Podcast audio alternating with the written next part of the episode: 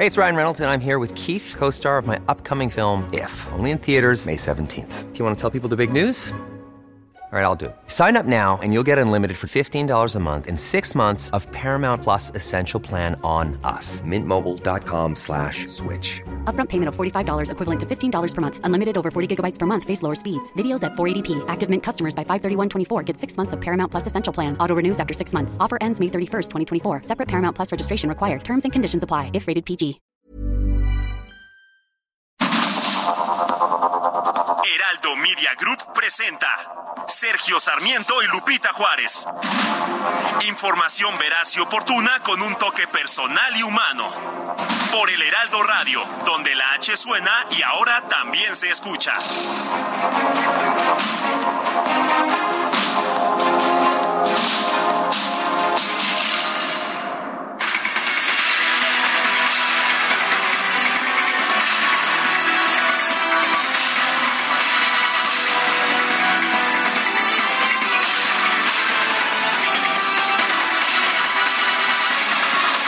Son las 7 de la mañana en puntísimo. Hoy es miércoles 3 de mayo del 2023. Sí, día de la Santa Cruz, día de Santa Violeta también. Por supuesto, nosotros estamos aquí listos para darle a usted toda toda la información que usted pueda requerir para entender lo mejor que se pueda este mundo y este país, por supuesto. Lo hacemos con mucho gusto. También podrá usted pasar un rato agradable, ya que si la información lo permite, a nosotros nos gusta darle su lado amable. Con nosotros, como todas las mañanas, Guadalupe Juárez. Muy buenos días, Lupita. Hola, ¿qué tal? Qué gusto saludarte, Sergio. Muy buenos días. Amigos, ¿cómo están? Bienvenidos a la información. Qué gusto tenerlos, qué gusto arrancar la jornada juntos aquí en el Heraldo. Y bueno, pues estaremos pendientes de las conmemoraciones. Hoy se cumplen dos años de la tragedia de la línea 12, donde fallecieron 26 personas y más de 70 resultaron lesionadas. Habrá eh, pues eh, conmemoraciones justo en el lugar. Ah, y bueno, estaremos con nuestros compañeros reporteros dándole a usted toda la información. Son las 7 de la mañana con dos minutos y vamos a un resumen de la información más importante. El presidente Andrés Manuel López Obrador sostuvo un encuentro en Palacio Nacional con la asesora de Seguridad Nacional de los Estados Unidos, Elizabeth Sherwood Randall, para hablar sobre temas relacionados con migración y tráfico de drogas y armas. En un comunicado, los gobiernos de ambos países informaron que México va a continuar recibiendo a migrantes bajo motivos humanitarios, mientras que Estados Unidos se comprometió a seguir aceptando personas de Cuba, Haití, Nicaragua y Venezuela bajo el programa de permisos de reunificación familiar anunciado por el secretario de Seguridad Nacional, Alejandro Mayorkas. Ambas partes reafirmaron su compromiso de modernizar la infraestructura a lo largo de más de tres de tres mil kilómetros de frontera común. El gobierno de la Unión Americana anunció el envío de 1.500 elementos del ejército a la frontera con México para apoyar a la patrulla fronteriza en tareas administrativas y de transporte ante el fin del título 42. La ministra de Comercio de Canadá, Mary Eng, y la representante comercial de Estados Unidos, Catherine Tai, sostuvieron un encuentro para hablar sobre los desafíos compartidos ante las reformas en los sectores energético y minero de México. Y este martes el presidente López Obrador también se reunió con empresarios de Estados Unidos y Canadá. Tras los encuentros, el mandatario anunció que la empresa Pacific Limited eh, va a invertir 14 mil millones de dólares en proyectos energéticos y que esto será en el estado de Sonora. Por otro lado, el presidente confirmó que el tren Maya y el tren transísmico comenzaron acuerdos de cooperación con la empresa ferroviaria Canadian Pacific Kansas City. El ex líder magisterial, o quiero decir la ex líder Elba Esther Gordillo, expresó su rechazo a las declaraciones del presidente López Obrador sobre que ella habría impulsado el nombramiento de Miguel Ángel Yunes como titular del ISTE. Este martes se dio a conocer un proyecto de sentencia del ministro de la Suprema Corte de Justicia, Alberto Pérez Dayán, el cual propone invalidar el llamado Plan B del Ejecutivo en materia electoral por vicios en el procedimiento legislativo. La Consejería Jurídica de la Presidencia denunció que la filtración del proyecto del ministro Alberto Pérez Dayán no solo es grave e irresponsable, sino que contamina el proceso deliberativo de este tema. Exigió al máximo tribunal abrir una investigación interna para deslindar responsabilidades. Supongo que la Consejería Jurídica no sabe que los dictámenes se distribuyen entre los ministros siempre para que los puedan estudiar antes de que venga la reunión del Pleno, pero en fin, seguramente alguien le dirá a la consejera jurídica. El INAI interpuso un recurso de reclamación ante la Suprema Corte de Justicia en contra de la negativa de la ministra Loreta Ortiz de conceder una suspensión para que el organismo pueda sesionar con cuatro comisionados. Y el coordinador de Morena en el Senado, Ricardo Monreal, aseguró que el llamado bloque de contención sí estaba enterado de que la sesión en que se aprobaron las reformas prioritarias del presidente López Obrador se llevaría a cabo en la antigua sede de Xicoténcatl porque estaba advertido que de haber llevado a cabo la sesión alterna en la torre de comisiones habría provocado enfrentamientos entre senadoras y senadores. Por eso decidimos declarar la sede alterna en Jicotenca 9 a poca distancia de la sede actual. Las coordinadoras y los coordinadores de los grupos parlamentarios sabían oportunamente que así sería, pero todos, absolutamente todos, senadoras y senadores, estaban convocados a participar en la sesión. Así fue notificado por el presidente de la mesa directiva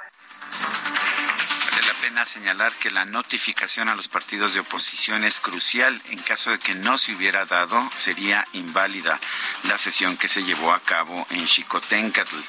La bancada del PAN en el Senado rechazó el mensaje del senador Monreal. Julen Rementería, coordinador de la bancada blanquiazul, la segunda en el Senado, denunció que Morena y sus aliados sesionaron sin quórum, contaron mal los votos y habilitaron fraudulentamente a una senadora. Por su parte, el coordinador del PRI en el Senado, Manuel Añorbe, informó que las bancadas de oposición van a recabar datos y pruebas para presentar una acción de inconstitucionalidad contra la sesión legislativa denominada como Viernes Negro. Aquí Yunes nos eh, dijo, ¿no? Eh, Yunes, eh, nos dijo... Julen Rementería. Julen Rementería nos eh, comentó que pues había sido negro, negrísimo, ¿no? Por la manera en cómo, con una rapidez, sin análisis, sin revisión, sin lectura, pues habían aprobado las reformas de una manera tan vertiginosa. Este martes comenzaron las movilizaciones contra la aprobación de la nueva Ley General en materia de humanidades, ciencias, tecnologías e innovación.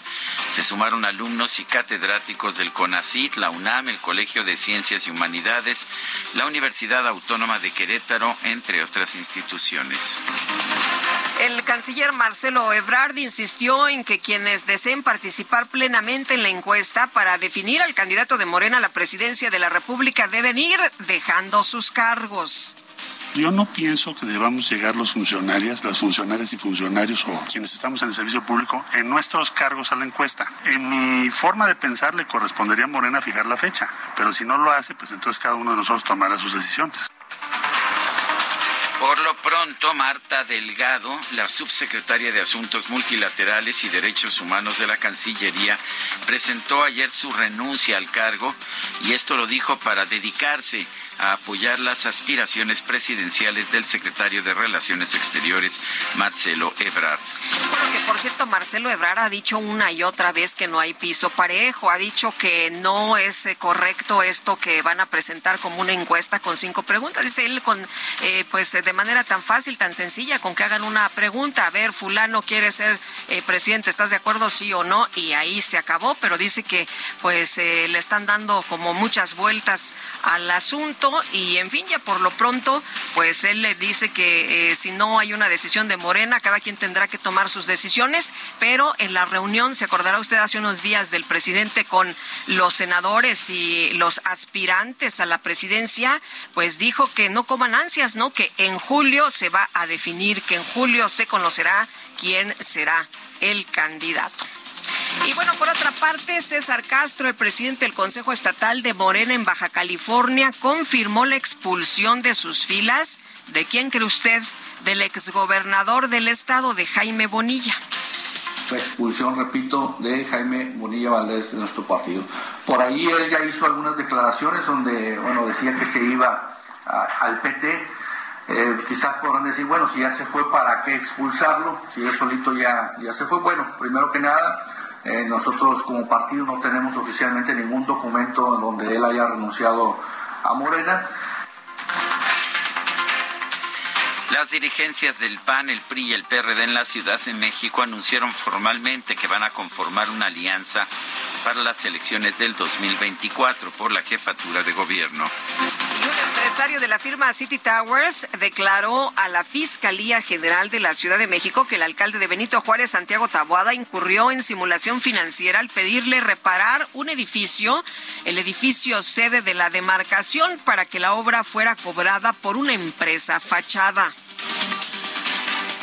En, respuesta, el alcalde Taboada rechazó que su administración haya contratado a un empresario de City Towers para rehabilitar el edificio sede de la demarcación.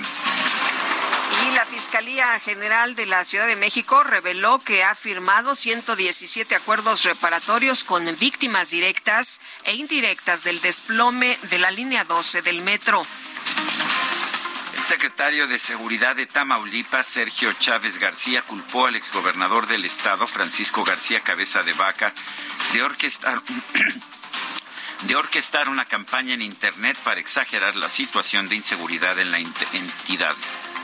Queremos dejar en claro que existe una abierta intención de grupos políticos del pasado que utilizando las redes sociales de manera perversa buscan confundir y desinformar a la opinión pública estatal y nacional. Intencionalmente, con fines políticos, buscan generar una percepción falsa de lo que es Tamaulipas a través de mentiras afirman que hoy nuestro Estado está en llamas. El presidente Andrés Manuel López Obrador lo dijo muy claro, Tamaulipas y el gobernador Américo Villarreal Anaya están siendo atacados por intereses mezquinos de los que se fueron y que pretenden manchar el trabajo que se está haciendo para enmendar la estela de corrupción que dejaron los gobiernos del pasado.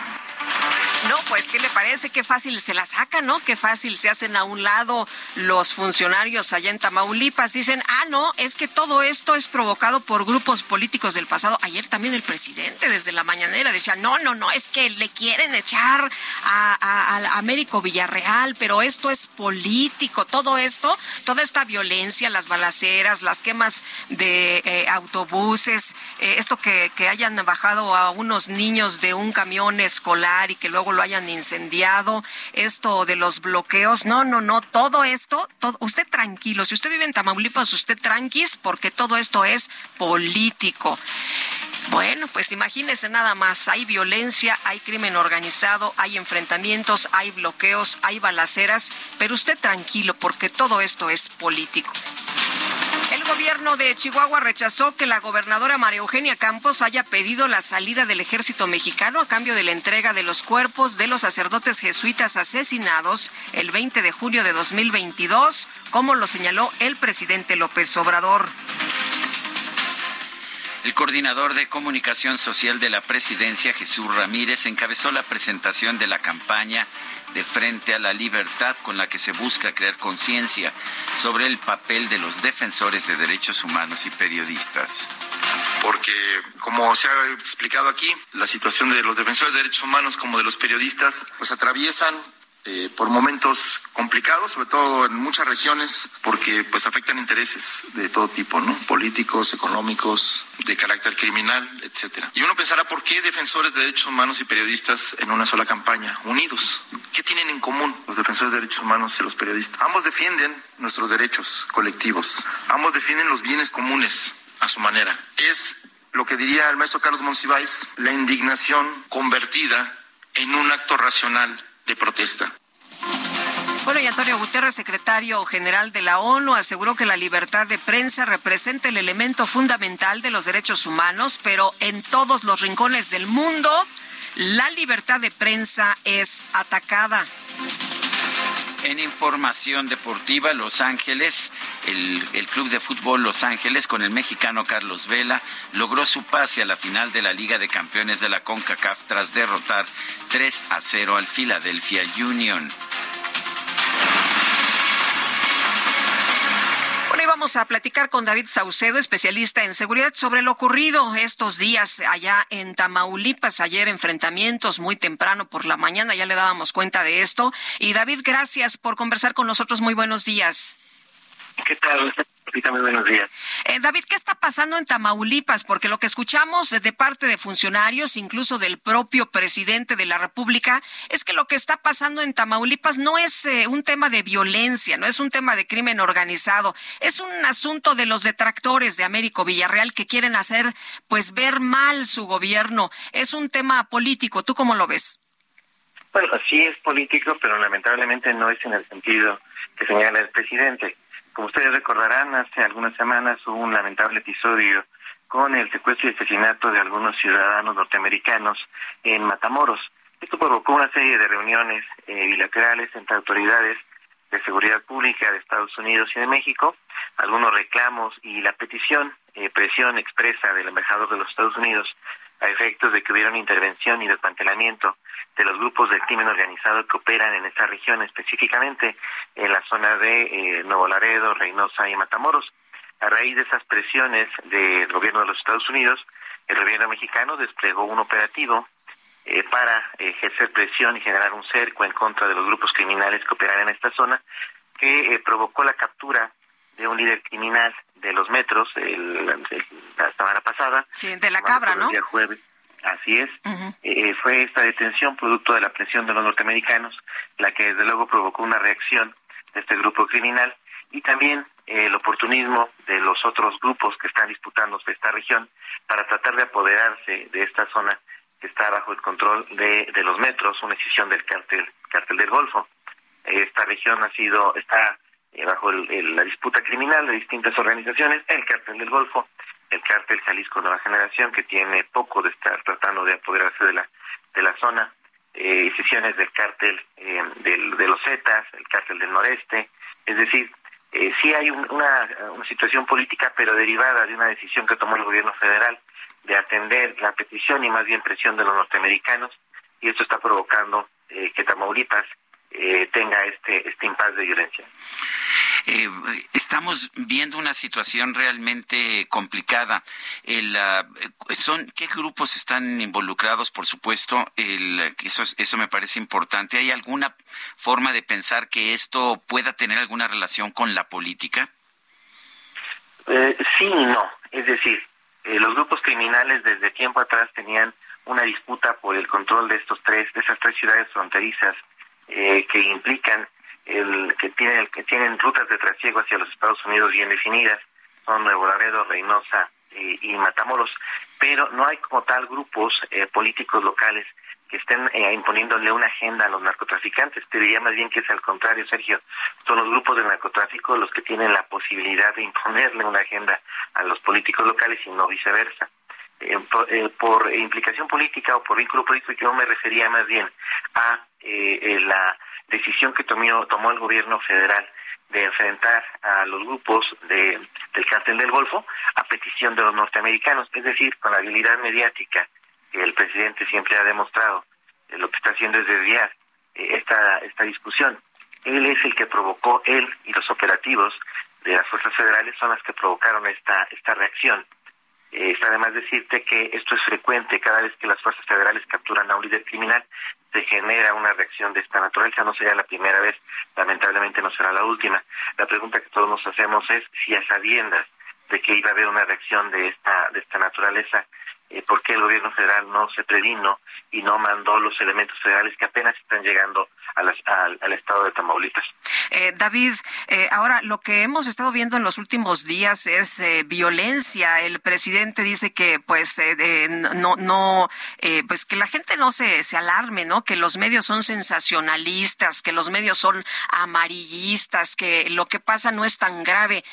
no es tan grave lo que está pasando, no es tan grave lo que hemos visto en los últimos días, no es tan grave cómo se movilizan estas agrupaciones del crimen organizado sí es de hecho bastante grave y te diría que tiene una perspectiva diferente a la del presidente.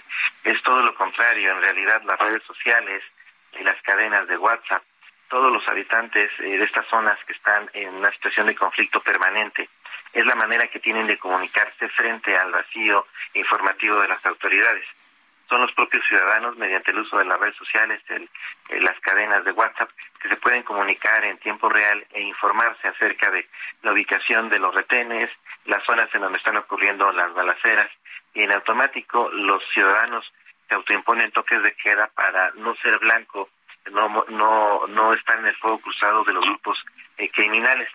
Eh, por supuesto que eh, fuera del estado de Tamaulipas hay un poco de distorsión evidentemente se genera por las redes sociales, pero en el caso específico de Tamaulipas, frente al recibo de información, los ciudadanos solo se pueden proteger y auto y, autoproteger con la información que ellos mismos generan de lo que está ocurriendo porque las autoridades brillan por su ausencia, no hay presencia importante ni en las fuerzas municipales ni en las fuerzas estatales, presuntamente coludidas con los grupos del narco. De ahí que eh, sean las redes sociales y los propios ciudadanos los que estén informándose a sí mismos sobre lo que está ocurriendo en su estado. Eh, David, 700 elementos del ejército serán enviados. Eh, ¿Crees que con esto sea suficiente para detener la ola de violencia que se ha desatado? En otras ocasiones ya han enviado incluso el doble de elementos.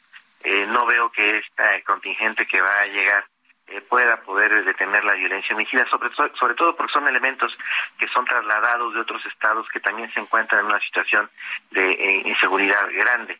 Es decir, para tratar de tapar un, un, un hoyo abren otro. hacen falta elementos de seguridad pública. Me parece que eh, lo que tiene que hacer el presidente Andrés Manuel López Obrador y su gabinete de seguridad es confrontar a los norteamericanos y decirles con claridad que lo que ellos están solicitando, la captura de líderes, líderes criminales de alto perfil en esta región de Tamaulipas, va a provocar este tipo de reacciones.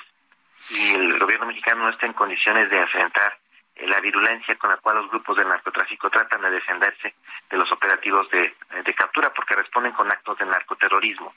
Entonces, eh, me parece que ahí el presidente Andrés Manuel tendría más bien que enfrentar eh, este problema con diplomacia, porque lo que está ocurriendo es producto de una decisión que se tomó en Washington.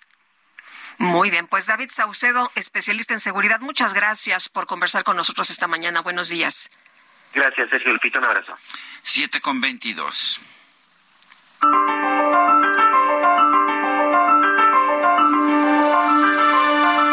Vamos a la frase del día. Lo que busca la nueva ley es la implantación de un sistema centralista e ideologizado de una ciencia de Estado. Antonio Lascano.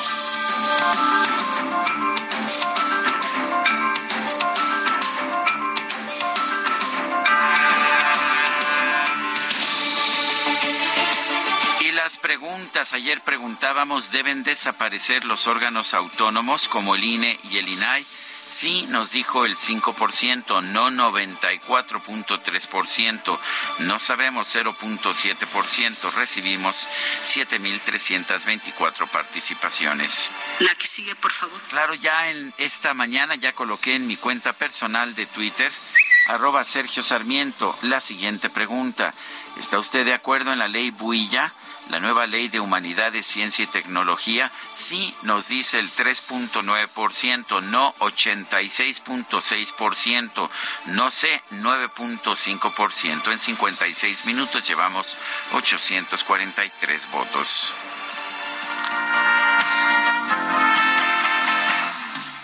Hoy volví a dormir en nuestra cama y todo sigue igual y nuestros gatos, nada cambiará.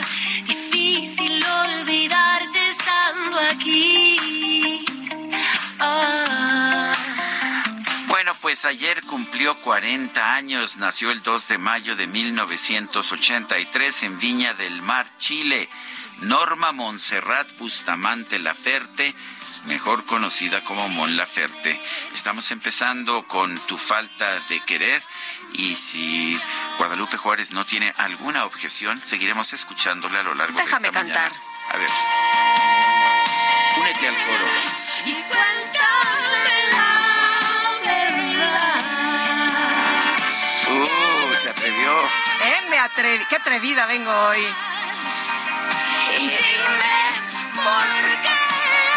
Mi querido DJ quítame, Quique, quítame, qui- cierra el micrófono. cierra los Quique. micrófonos y déjanos disfrutar.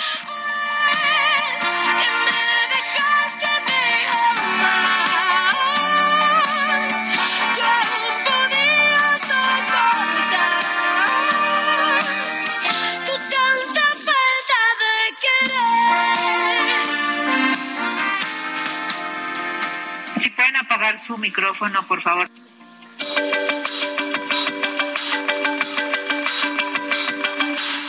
Sarmiento y Lupita Juárez quieren conocer tu opinión, tus comentarios o simplemente envía un saludo para ser más cálida esta mañana. Envía tus mensajes al WhatsApp 55 20 10 96 47.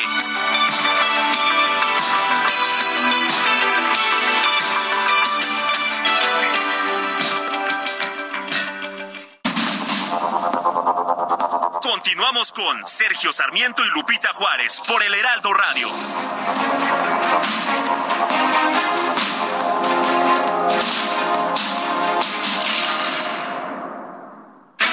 Para Mauricio Sulaimán, la oportunidad va de la mano con la suerte. oportunidad para los jóvenes a nivel nacional y en otros países, No hay que dejar de soñar, pero con los pies en la tierra. porque uno no, no es perfecto, el organismo no es perfecto.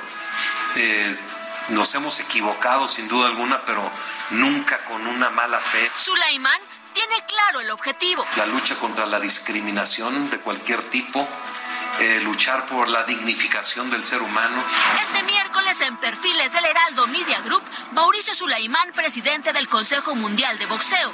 Referente de la noche, 21 horas, solo por Heraldo Televisión.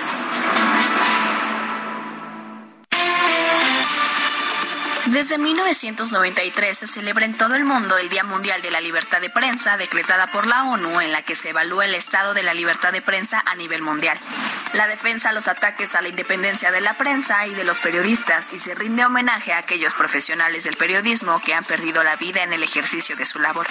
La libertad de prensa es el derecho que tienen todos los medios de comunicación de investigar y mantener informada a la sociedad en general sobre los hechos y acontecimientos que suceden en el día a día, sin que por ello puedan ser víctimas de censura, acoso, hostigamiento o algún tipo de coacción durante el ejercicio de su profesión.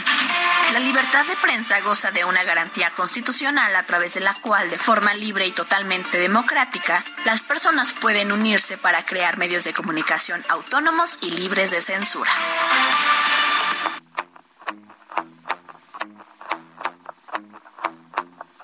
Ay, quiéreme de a poco, pero que no me dé cuenta y que nadie sepa. Ven y cuídame, pero que parezca que me estás haciendo daño. Amárrame.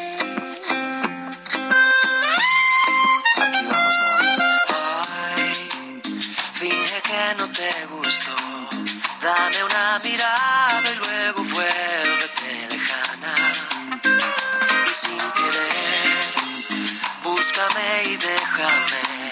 Llámame, pero no me hables, bésame y ahúgame. Amárrame. Amárrame, Mon Laferte es acompañada por Juanes en esta interpretación. Ayer, ayer ah, cumplió 40 años Mon Laferte, esta cantante chilena que ha alcanzado gran popularidad en Chile, pero también en nuestro país. Recuerdo nuestro número para que nos mande mensajes de WhatsApp. Pueden ser de texto, pueden ser de voz. 55 20 10 96 47. Llegas hasta donde me has llevado.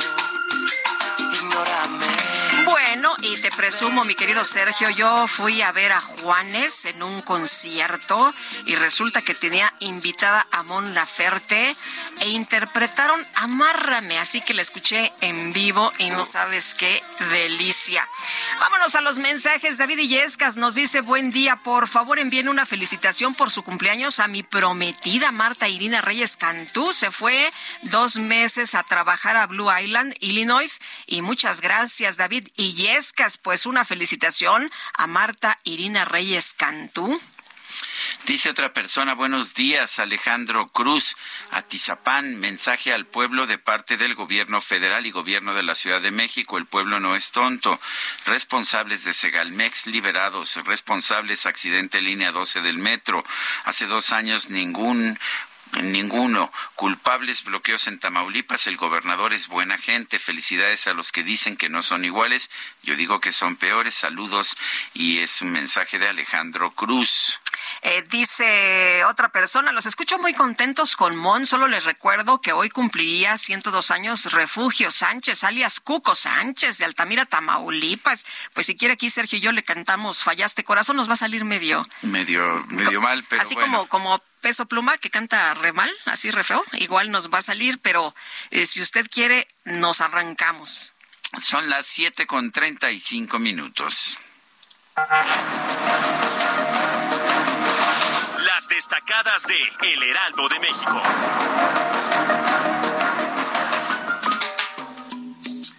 Tambo, tambo, tambo, tambo.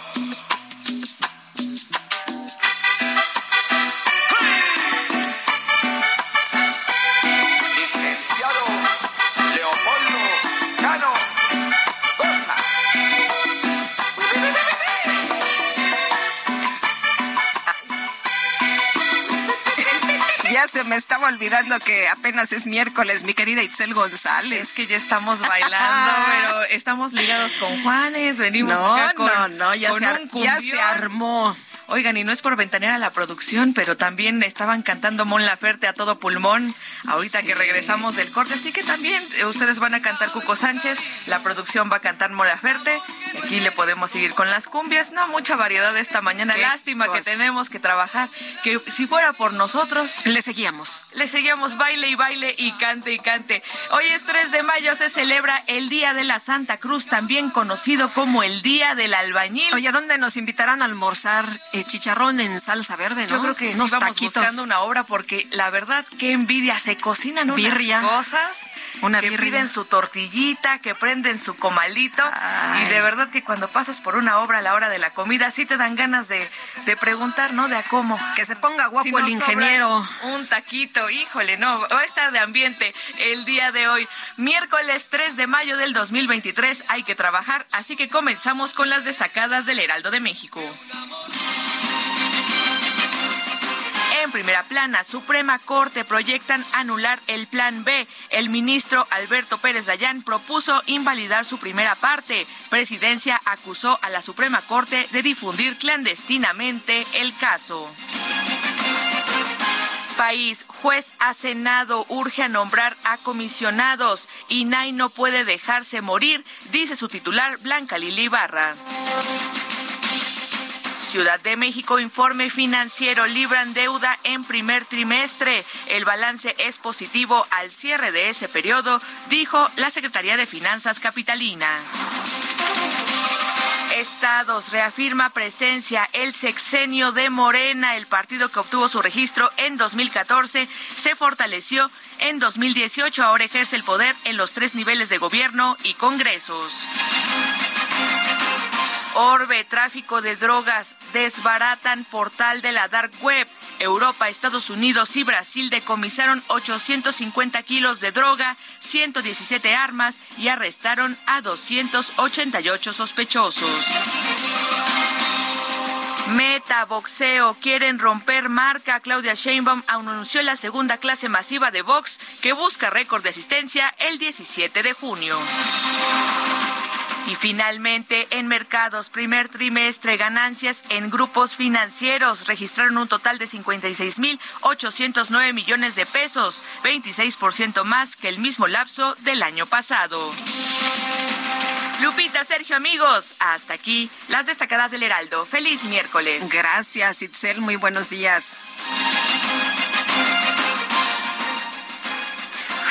Son las 7 de la mañana, 7 de la mañana con 39 minutos. Ayer el presidente de la República, Andrés Manuel López Obrador, se reunió con representantes de la empresa Pacific Limited. Esta empresa anunció que invertirá 14 mil millones de dólares en proyectos energéticos en el estado de Sonora al término de reuniones con funcionarios y empresarios de México y Canadá. Recordemos, la empresa Pacific Limited es una empresa canadiense. El presidente López Obrador dijo que eh, Pacific Limited construiría un gasoducto y una planta de licuefacción de, de gas. Nos dieron la buena noticia de que la empresa Pacific Limited construirá en Sonora un gasoducto y una planta de licuefacción cuya inversión asciende a 14 mil millones de dólares. Es lo que dijo, según información de la empresa, el proyecto Ancla de México Pacific Limited es una planta de licuefacción de gas para exportación eh, en la costa del Pacífico mexicano con una capacidad de 14.1 millones de toneladas por año. Estaría ubicada en Puerto Libertad, Sonora. Se espera que las operaciones comerciales de la planta comiencen en 2025. López Obrador también dijo que el gobierno federal inició acuerdos de cooperación entre el tren Maya y el tren transísmico con la empresa ferroviaria Canadian Pacific Kansas City.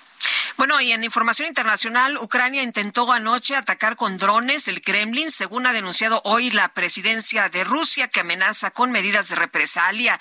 Según la presidencia rusa, drones se dirigían al Kremlin y como resultado de las acciones oportunas tomadas por los servicios militares y especiales que utilizan sistemas de lucha radioelectrónica, los dispositivos fueron utilizados. El comunicado asegura que los drones y sus fragmentos cayeron en el recinto del Kremlin sin que causaran víctimas ni daños materiales. El Kremlin ha calificado esta acción como un ataque terrorista planificado y atentado pues contra la vida del presidente de la Federación Rusa perpetrado en vísperas del Día de la Victoria y del desfile militar del 9 de mayo en el que está prevista la asistencia de invitados. La presidencia ha asegurado que Putin no resultó herido y que continúa trabajando como de costumbre. Estados Unidos informó a México que amplió a 100.000 las visas humanitarias para migrantes. También externó su preocupación por el creciente flujo migratorio en su frontera sur. Noemí Gutiérrez, adelante. Sergio Lupita los saludo con gusto y les comento que este martes el presidente Andrés Manuel López Obrador se reunió en privado con la asesora de Seguridad Nacional de la Casa Blanca, Elizabeth Sherwood Randall, para acordar acciones para atender el fenómeno migratorio. Al final del encuentro y en conferencia de prensa, el canciller habló de lo tratado en la reunión. Que vino a plantearnos pues lo que ya es una preocupación, que es el aumento del flujo de personas que están provenientes de Venezuela y de otros países que están llegando a la frontera sur de Estados Unidos y que están cruzando territorio mexicano. Se le informó a México que se amplía el programa de visas por condiciones humanitarias a 100 mil, además de otras acciones para cuando termine el denominado título 42. El presidente Biden tuvo la, si se quiere, la cortesía pues de enviar a una gente tan cercana para explicarle o informarle esto directamente al presidente de México. En un comunicado conjunto de México y Estados Unidos, se informó que acordaron incrementar el combate conjunto a los traficantes de migrantes, atender las causas que originan este fenómeno y modernizar la frontera común. En el comunicado se lee Estados Unidos se comprometió a continuar aceptando personas de Cuba, Nicaragua y Venezuela bajo el programa humanitario. Por su parte, México continuará aceptando de regreso a migrantes bajo motivos humanitarios. Sergio Lupita, la información que les tengo. Noemi Gutiérrez, muchas gracias. Bueno, hay que recordar que el título 42 es una política de salud que empezó con el gobierno de Trump durante la pandemia de COVID-19 y con esta se facultó a los Centros para el Control y Prevención de Enfermedades de Estados Unidos determinar qué población pues pone en riesgo a los estadounidenses para que no ingresen a ese país y en caso de ingresar son expulsados a nuestro país. Bueno, y también eh, le quiero comentar que en eh, el caso de pues de lo que ha ocurrido en las últimas eh, horas. Eh, resulta que la administración de Joe Biden enviará 1.500 efectivos del ejército de Estados Unidos a la frontera con nuestro país para apoyar a la patrulla fronteriza en tareas administrativas y de transporte ante el fin de la política de expulsión de migrantes a partir del 11 de mayo. Y bueno, pues se ha señalado que el despliegue de tropas militares a la frontera se considera ante lo que se prevé como un aumento de cruces irregulares desde México ante el fin de las expulsiones bajo el título 42 iniciadas con la pandemia de COVID-19 en 2020. Bueno, pues son las ah, son las 7 de la mañana, 7 de la mañana con 44 minutos. Eh, vamos con otros temas. El, ah, el asunto de los migrantes se va a tratar con enfoque humanista. Esto es lo que dijo el presidente Andrés Manuel López Obrador después de reunirse en Palacio Nacional con Elizabeth Sherwood, eh, quien es asesora de Seguridad Nacional de los Estados Unidos y un equipo de sus colaboradores. Trataron temas de seguridad, migración y tráfico de armas. Eh, en, su cuenta de Twitter, el presidente difundió un par de imágenes de este encuentro en el que también estuvieron presentes Ken Salazar, embajador de Estados Unidos, el canciller Marcelo Ebrard, el secretario de Gobernación Adán Augusto López, el general Luis Crescencio Sandoval, eh, titular de la Defensa Nacional, y el almirante José Rafael Ojeda Durán, secretario de Marina, también presente Rosa Isela Rodríguez, titular de Seguridad y Protección Ciudadana. Eh, hoy sostuvimos tres reuniones importantes, dijo el presidente. Recibimos a Elizabeth Sherwood Randall, enviada del presidente Biden para tratar el tema migratorio con un enfoque humanista. Es lo que dijo el presidente. Señaló eh, que en otra reunión eh, pues se reunió con ejecutivos de Pacific Limited, información que ya le dimos a usted. Bueno, el INAI presentó un recurso de reclamación ante la Suprema Corte de Justicia de la Nación para que puedan sesionar con solo cuatro comisionados. Misael Zavala, nos tienes todos los detalles. Aquí ya nos lo adelantaban algunos de los comisionados, que este sería el segundo paso, pero cuéntanos. Buenos días, Lupita. Buenos días, Sergio. Efectivamente, Lupita, pues tras un mes de inoperancia y con más de 3.200 recursos de revisión pendientes de atender, el Pleno del Instituto Nacional de Transparencia presentó un recurso de reclamación ante la Suprema Corte de Justicia de la Nación para que puedan sesionar con solo cuatro comisionados. En conferencia de prensa, la comisionada presidenta del INAI, Blanca Lidia Ibarra, detalló que ayer presentaron este recurso de reclamación debido a la negativa inicial de la Suprema Corte de Justicia de la Nación a la demanda legítima de sesionar con cuatro integrantes del Pleno. Y es que los comisionados ya habían acudido a esta instancia de la Suprema Corte para eh, pues presentar este recurso de revisión para que puedan sesionar. Eh, son únicamente con cuatro comisionados debido a que el Senado de la República ha pospuesto la elección de tres comisionados que están pendientes. El Pleno del INAI tiene solo cuatro de los siete comisionados, con lo cual no logra el quórum legal para poder sesionar y solventar los recursos de revisión. ¿Qué son estos recursos? Pues es toda la información que los sujetos obligados se han negado a responder a los ciudadanos. La comisionada presidenta afirmó que sin las funciones del INAI, desde el poder se envían señales de tolerancia a las prácticas de corrupción, lo cual ensanchará la impunidad, el ejercicio discrecional del poder y de los recursos públicos. También se mete en un problema al Pleno del INAI y en, general a todo el Instituto Nacional de Transparencia, debido a que con estos cuatro eh, comisionados, al no reunir el Pleno del, del, de este instituto, no pueden aprobar un presupuesto para el 2024, por lo que podría eh, pues el gobierno federal asumir que eh, pues darle un presupuesto menor incluso que el de este año 2023. Sergio Lupita, hasta aquí la información. Misael, muchas gracias. Buenos días. Gracias, buen día. El gobierno de México, la Unión Europea y las Naciones Unidas presentaron ayer la campaña de Frente a la Libertad para la protección del trabajo de los defensores de derechos humanos y periodistas en el país. París Salazar nos tiene el reporte. Adelante, París. París, eh, vamos a tratar de ver si, si está, si está pues si tenemos contacto, teníamos contacto hace un momento con Paris Salazar. Mientras tanto, quiero informarles de esta situación tan grave que se ha registrado allá en Europa. Un niño de 14 años abrió fuego y resulta que al menos hay ocho muertos, los eh, la mayoría menores, tras un tiroteo perpetrado por un estudiante de 14 años en un colegio de Belgrado. Hay que mencionar que pues al, al menos nueve personas han muerto, la mayoría de ellas menores, víctimas de este tiroteo en la capital de Serbia, según han informado las autoridades que han confirmado la detención del sospechoso de apenas 14 años y de su padre propietario del arma utilizada. El jefe de la policía ha explicado que fue el propio sospechoso, identificado con las siglas eh, KK, quien llamó a las autoridades para avisar del tiroteo que acababa de cometer en la escuela primaria Vladislav Rivnikar del barrio de Bracar. El menor llevaba un mes planeándolo e incluso dispuso en una lista quiénes serían sus objetivos. Son ah, en, otros ah, en otros temas. Eh, ayer hubo protestas por la Ley General de Humanidades, Ciencias, Tecnologías. Hubo un paro, eh, pero el paro fue en desigual en la Ciudad de México o paro total en el Centro de Investigación y Docencia Económicas, así como en las facultades de Ingeniería y Arquitectura de la UNAM, también en el CCH Azcapotzalco. Hubo cierres parciales, paros parciales en algunos departamentos de las facultades de Química y Ciencias.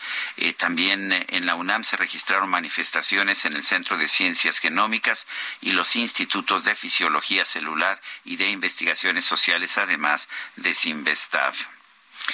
Bueno, y por otra parte, eh, el presidente Andrés Manuel López Obrador usó archivos del INAI para redactar su libro y tomar decisiones sobre recursos del país, mientras que ahora dice que no es útil y se mandó a pedir a sujetos obligados que no respondan solicitudes de transparencia, es lo que dijo la comisionada Julieta del Río al señalar que pues sí, sí es útil, así lo reveló la comisionada. Y bueno, señaló, deslizó por ahí que quien está eh, haciendo esta petición de que los sujetos obligados no respondan a solicitudes de transparencia es el segundo de a bordo y ella dice, bueno, pues estaría tratando entonces de esta petición del secretario de Gobernación.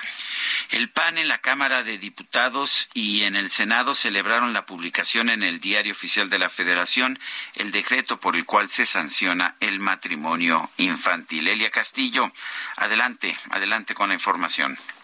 Muy buenos días, Sergio Lupita. Los saludo con mucho gusto a ustedes y al auditorio. Así es, integrantes de la fracción parlamentaria del PAN en la Cámara de Diputados y en el Senado, así como integrantes del Comité Ejecutivo Nacional del partido, encabezadas por la legisladora Karen Michelle González, celebraron la publicación en el Diario Oficial de la Federación del decreto por el que se sanciona el matrimonio infantil y llamaron a los tres órdenes de gobierno a garantizar el cumplimiento de la ley.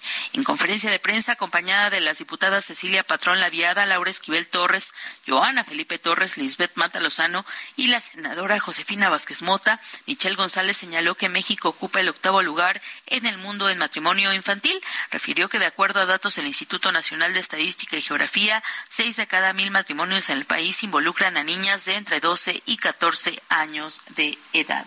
En esta misma conferencia de prensa, la senadora Josefina Vázquez Mota señaló que el bloque de oposición que integran las fracciones parlamentarias del PAN, PRI, PRD y Movimiento Ciudadano en el Senado están listas para impugnar ante la Suprema Corte de Justicia de la Nación 18 de las 20 reformas aprobadas en fast track por Morena y aliados, con excepción de las tres de tres contra la violencia hacia las mujeres y la extinción del Instituto de Salud para el bienestar.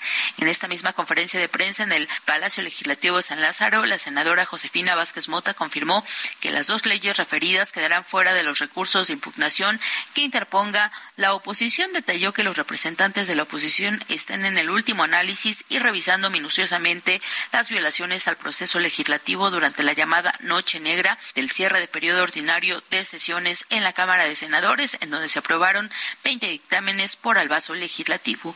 Escuchemos parte de lo que comentó al respecto. Salvo estas dos, todo el resto se va a impugnar.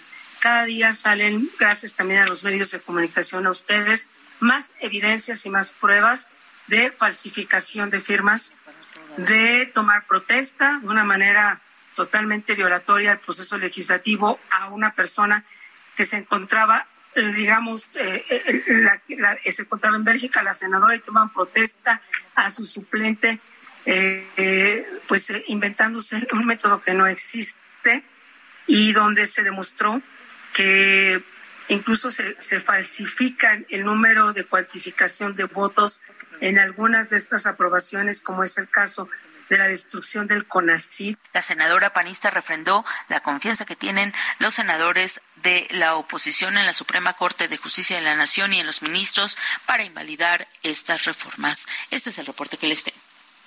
Muy bien, gracias. Elia Castillo, vamos a una pausa y regresamos.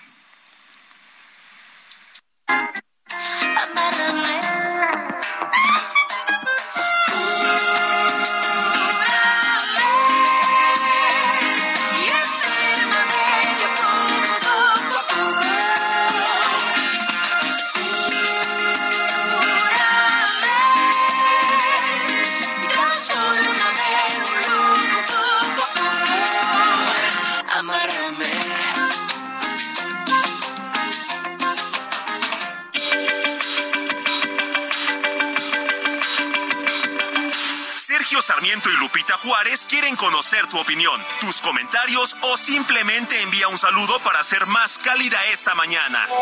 Envía tus mensajes al WhatsApp 55 20 10 96 47.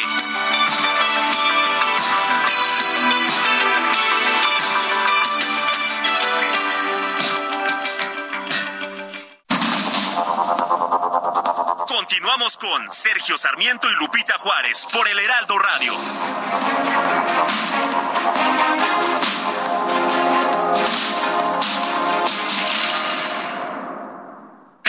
Para Mauricio Sulaimán, la oportunidad va de la mano con la suerte. Oportunidad para los jóvenes a nivel nacional y en otros países.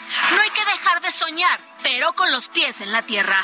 Porque uno no, no es perfecto, el organismo no es perfecto eh, nos hemos equivocado sin duda alguna, pero nunca con una mala fe. Sulaimán tiene claro el objetivo. La lucha contra la discriminación de cualquier tipo. Eh, luchar por la dignificación del ser humano. Este miércoles en Perfiles del Heraldo Media Group, Mauricio Sulaimán, presidente del Consejo Mundial de Boxeo, referente de la noche, 21 horas, solo por Heraldo Televisión.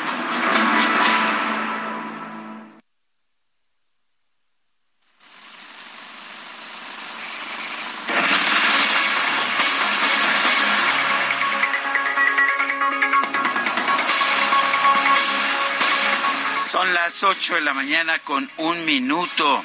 Le recuerdo nuestro número de WhatsApp para que nos mande mensajes 55 20 10 96 47. Y tenemos mensajes de nuestra de nuestro público. Voy a cantar yo, mi querido Sergio. ¿Ah, sí? Sí, sí, sí, porque nos dice una persona del auditorio. Voy a leer el segundo mensaje. ¿eh? Dice, muy buenos días, Lupita, me encanta tu voz. La verdad me gusta más que la de la Ferte. ¿Por qué no mejor cantas tú? Saludos afectuosos a ti y Sergio, bendecido día. ¿Me podrían hacer el favor de felicitar a mi jefe Eduardo Marván, que hoy cumple años? Por favor, para Eduardo Marván, un abrazo. Y dice, y pues ánimo, pese a todo el panorama nacional, ¿qué nos quedas hoy? Sonia Mendoza. Y bueno, no pusimos música porque yo me voy a arrancar con una canción este, en lugar de Mon Laferte. Dice otra persona, por, favor que alguien vaya llevando la cuenta de las solicitudes que el INAI no ha podido procesar por culpa de este impas, de este mundo ideal para el gobierno. Ahora resulta que los senadores necesitan una orden judicial para hacer su trabajo. Qué vergüenza. Complázcanme con primaveral para que vean que yo también gusto del New Romantic de Mon Laferte, es Jesús Díaz. Bueno, y vámonos a la información. El Gobierno de México, la Unión Europea y las Naciones Unidas presentaron ayer la campaña de Frente a la Libertad para la protección de trabajo de los defensores de derechos humanos y de periodistas en el país. Vamos con Paris Salazar. Adelante, Paris. Buenos días, Sergio Lupita, amigas, amigos del Lealdo de México. Ayer el Gobierno de México, la Unión Europea y la Organización de las Naciones Unidas presentaron la campaña de Frente a la Libertad para la protección del trabajo de defensores de derechos humanos y periodistas en el país. En la Cineteca Nacional de la Ciudad de México, el representante adjunto de México del Alto Comisionado de Naciones Unidas para los Derechos Humanos, Jesús Peña Palazos, reconoció que la campaña de Frente a la Libertad de promoción de protección a defensores de derechos humanos y periodistas es única y que no tiene precedentes de alianzas entre gobiernos y organizaciones. Escuchemos a Jesús Peña Palacios.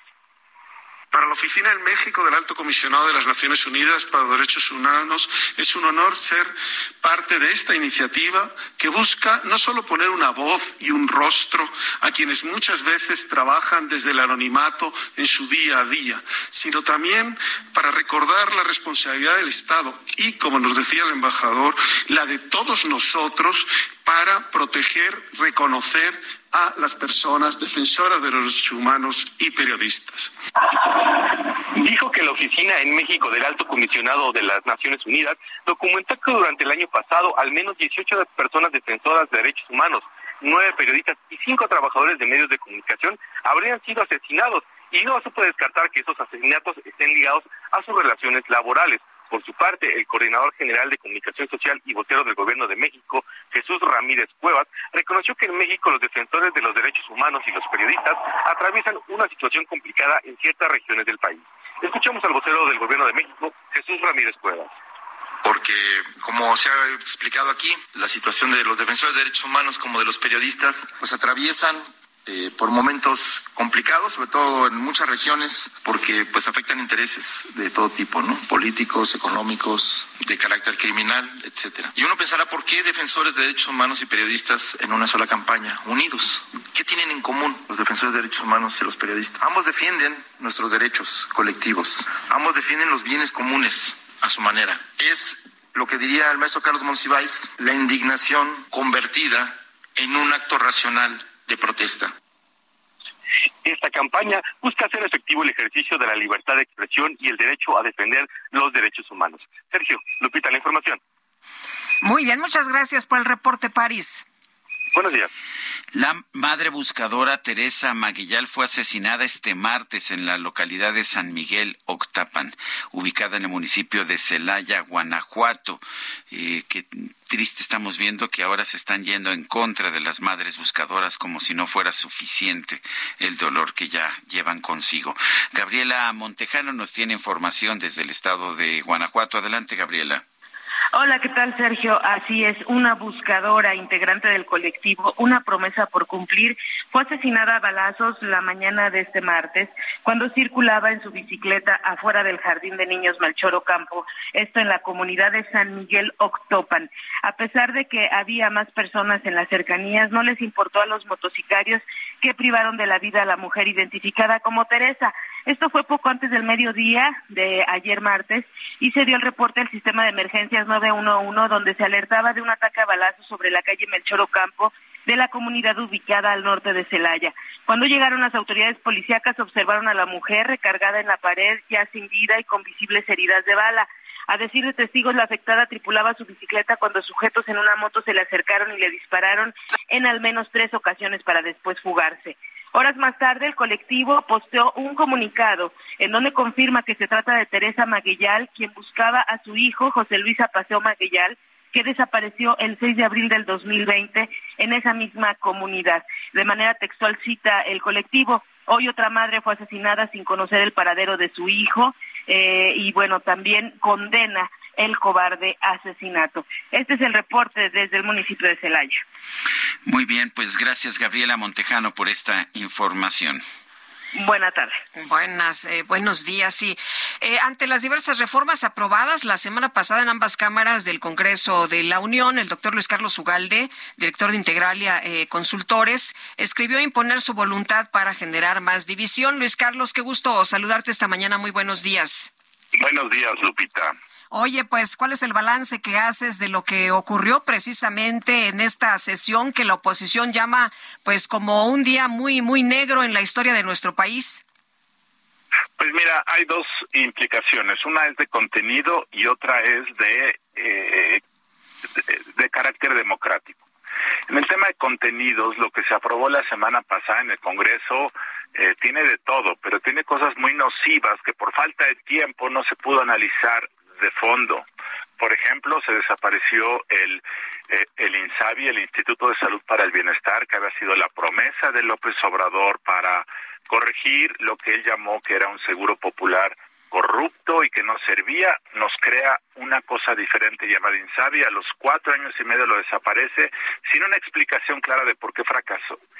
Un país no puede avanzar en su sistema de salud si no va aprendiendo de sus errores y lo que hizo la semana pasada el gobierno fue el martes presentar una iniciativa y ese mismo martes en la tarde había sido aprobada sin una deliberación, sin una discusión. Entonces, lo único que convirtió el gobierno este acto fue en una tapadera para que no rindiera cuentas de un error eh, de política pública. El segundo tema, el tema de la ley minera, aunque esta ah, tuvo más tiempo de discusión, no hubo la reflexión suficiente con expertos en parlamento abierto, una deliberación amplia para ver en su balance cómo esta industria tan importante podía proteger derechos humanos, proteger al ambiente, pero también promover el empleo y la inversión. No hubo tiempo suficiente. Eh, tercero, darle el control del, de la operación del tren Maya a las Fuerzas Armadas, como se hizo la semana pasada, pues yo no sé cuál es la racionalidad de eso, por qué, para qué, en qué beneficia, cuál es la lógica de todo esto. Cuarta idea que ocurrió la semana pasada, el 80% de un impuesto que se cobra a eh, visitantes extranjeros, turistas que vienen a México, ahora se va a destinar a obras de infraestructura. ¿Por qué? ¿Con base en qué? ¿Cuál es el beneficio público de esta medida?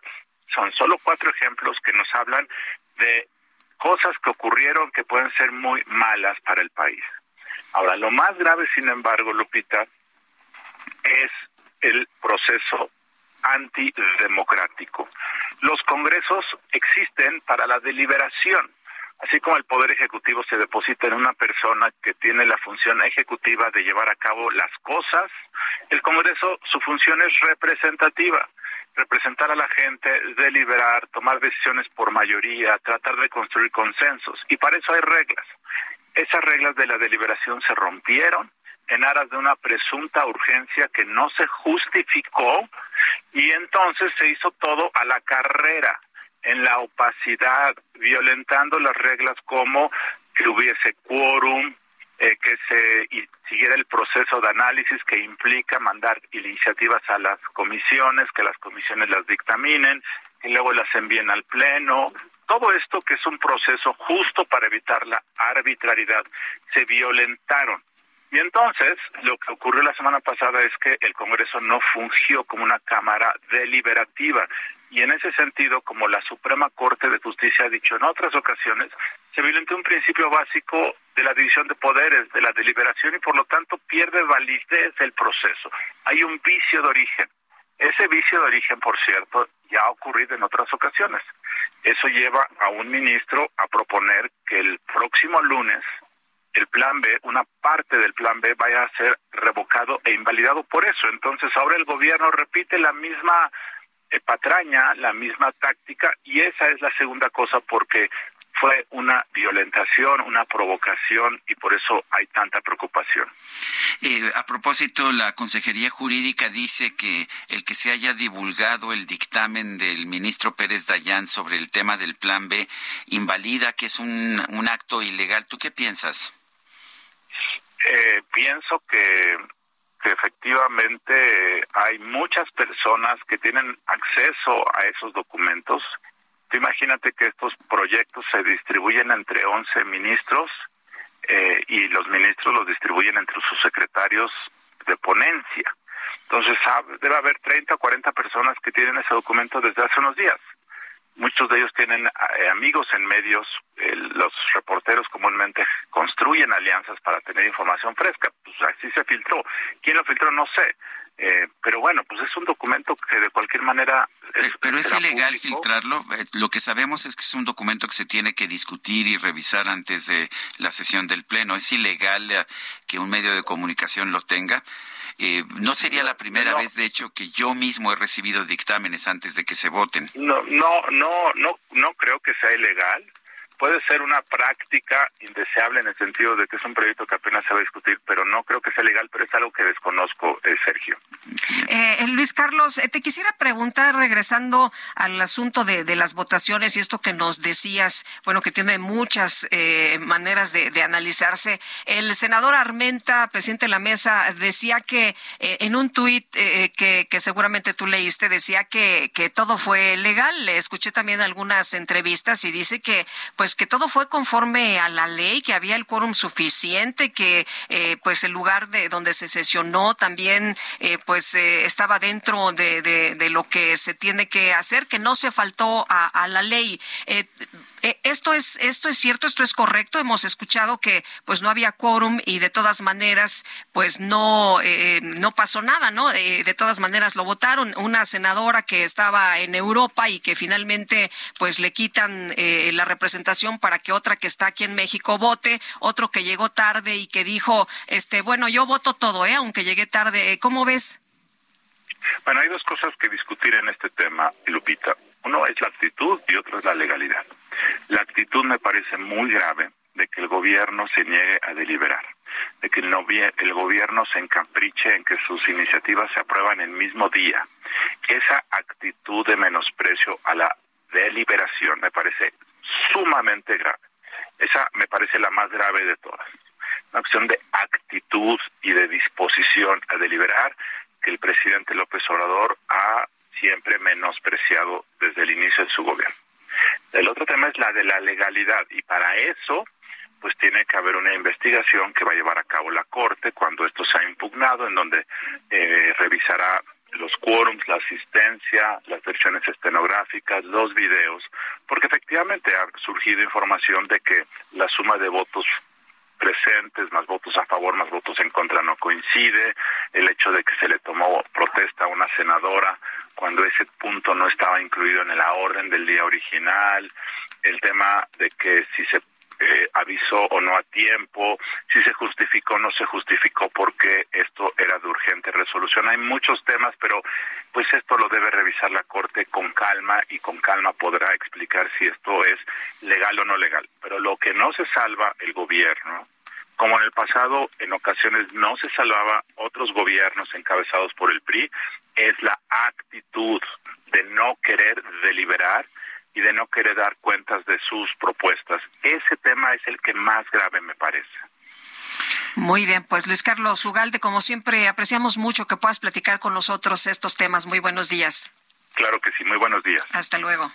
Son las ocho con dieciséis minutos en el Día Mundial de la Libertad de Prensa. El presidente López Obrador arremetió contra lo que dijo son medios de comunicación que son fábricas de mentiras y de especulación. Vamos a escuchar. Ah, no tenemos el audio, perdón.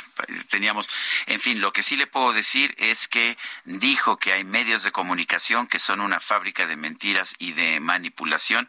Cuando tengamos ya el audio del presidente, se lo daremos a conocer. Y en la línea telefónica, Leopoldo Maldonado, director regional de la organización Artículo 19. Leopoldo, qué gusto saludarte esta mañana. Muy buenos días. Muy buenos días, Lupita y Sergio. Muchas gracias por el espacio. Oye, para empezar en este día que es 3 de mayo, que hablamos de la libertad de prensa a nivel mundial, el presidente lo que acaba de decir es que hay medios que son fábricas de mentiras y manipulación. ¿Cómo ves tú estas declaraciones? Pues es lamentable porque precisamente en los eventos que están teniendo lugar eh, por parte de la UNESCO para reivindicar el trabajo periodístico, eh, hay una enorme preocupación a nivel mundial por este tipo de discurso que pretende socavar la credibilidad y la legitimidad del trabajo informativo de periodistas y medios de comunicación.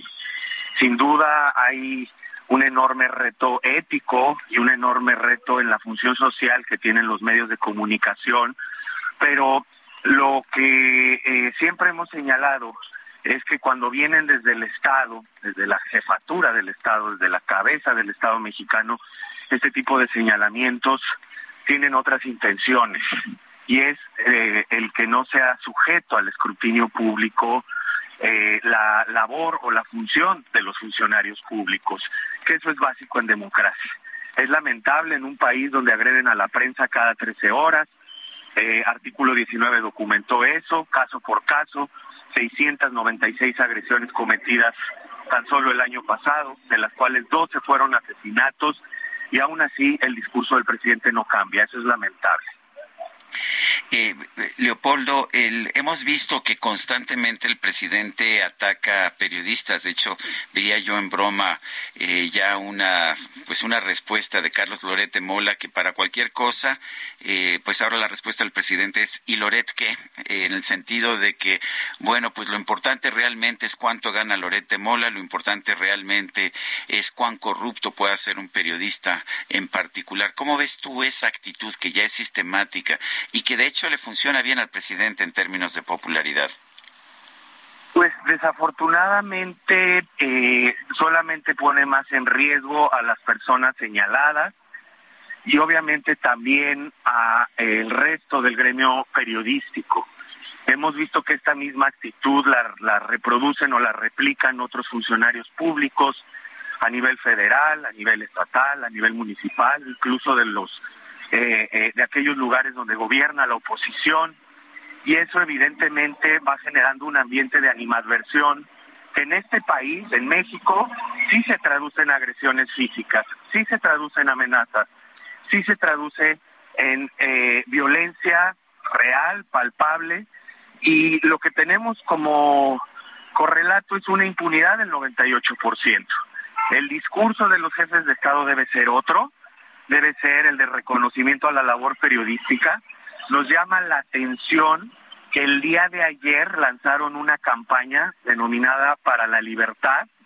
El gobierno de México, con la presencia del vocero eh, de la presidencia, Jesús Ramírez, del subsecretario de Derechos Humanos, Alejandro Encinas, con presencia de la ONU, de la Unión Europea, del cuerpo diplomático, y eso, y este tipo de actitudes y de señalamientos al día siguiente de lanzar esa campaña de reivindicación de la defensa de derechos humanos y de del trabajo periodístico, pues es contradicha por el propio presidente. Entonces, ¿qué sentido tienen estas campañas cuando todos los días, desde la conferencia matutina, se está señalando de esta manera y descalificando a la prensa. Bueno, pues a lo mejor son señales para el extranjero, ¿no? Que eh, pues eh, también ha criticado al presidente Leopoldo y bueno, hablando de este tema, el presidente dice que va a enviar una protesta diplomática contra Estados Unidos por el aumento al financiamiento de organizaciones como artículo 19. Y ya, ya había eh, señalado eso hace un año, año y medio. en realidad eh, parece que es parte de esta estrategia de acabar con el mensajero para distraer del mensaje. Nosotros queremos centrarnos en ese mensaje, que es justo lo que acabo de comentar, la situación que está padeciendo la prensa en el país, una situación crítica. El año pasado en el mundo se asesinaron a 67 periodistas, según la UNESCO, 12 de los cuales fueron mexicanos. Eso es lo que deberíamos de estar discutiendo y, es una actitud que desafortunadamente atraviesa a gobiernos de diferente signo ideológico y partidista en América Latina. Acabar con las organizaciones y tratar de bloquear los financiamientos eh, alegando una supuesta injerencia extranjera. Es una tendencia preocupante que va cerrando el espacio cívico, el espacio de participación. Leopoldo, ¿considerarías que ha habido un retroceso en la libertad de prensa de México en los últimos años en este gobierno? Desafortunadamente es una tendencia que vemos desde hace 15 años. Este gobierno se comprometió a frenar esa tendencia de violencia y de asedio a la prensa, sobre todo a nivel local, y no lo ha logrado. Y no lo ha logrado y no solo no lo ha logrado, sino que ha sumado un clima de animadversión, y de virulencia en contra de la prensa y eso es todavía más grave. Pues Leopoldo, como siempre, apreciamos mucho que puedas platicar con nosotros aquí en este espacio. Muy buenos días. Muy buenos días, muchas gracias por el espacio, como siempre. Bueno, pues uh, quizás lo más uh, inquietante es que en el Día Internacional de la Libertad de Prensa, que a propósito yo siempre me he negado a festejar, en parte pues porque no tenemos nada que festejar, porque la libertad de prensa se gana cada día. Estamos viendo que el presidente de la República nuevamente está atacando a los medios, está atacando a periodistas. Me parece que esa no es la forma eh, y creo que pues lo está haciendo de forma sistemática y me parece inaceptable. Vamos a escuchar el audio del presidente que pues el día de hoy habla justamente en el marco del Día Mundial de la Libertad de Prensa de los medios de comunicación como una fábrica de mentiras y de manipulación. Hoy miércoles corresponde al quién es quién en las mentiras de la semana, que cada vez son más las mentiras, llueven mentiras, hay tormenta de mentiras, porque hay medios que son fábricas de mentiras y de manipulación, medios de información, prensa escrita, radio, televisión, conductores de radio, conductores de televisión y también robots eh, manejados, operados, aceitados con mucho dinero en las redes sociales, en las benditas redes sociales. Pero en fin, bueno, pues ahí la voz del presidente y bueno, ¿cuál es mi, mi opinión? El propósito de estas declaraciones es restar credibilidad a los medios para que las personas solo escuchen la voz del presidente López Obrador. Vamos a una pausa.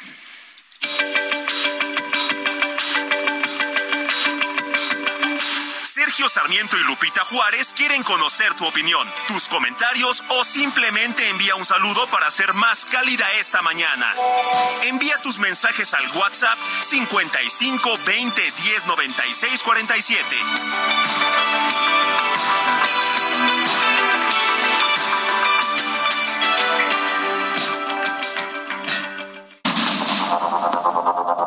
Continuamos con Sergio Sarmiento y Lupita Juárez por el Heraldo Radio.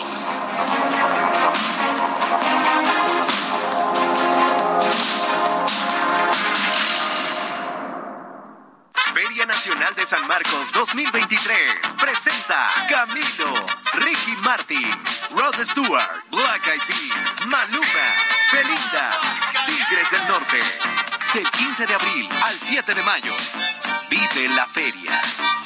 Viva Aguascalientes, Gobierno del Estado. Jaque Mate con Sergio Sarmiento.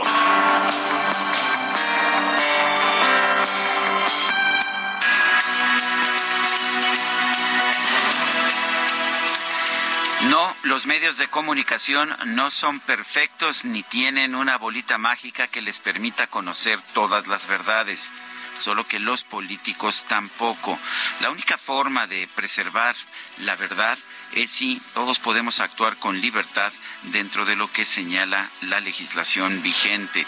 Es en eso se basa precisamente la libertad de prensa. Así funcionan los países democráticos, por ejemplo, esa Dinamarca que el presidente dice que admira tanto. No es que los políticos sean perfectos, ni tampoco que los medios de comunicación lo sean.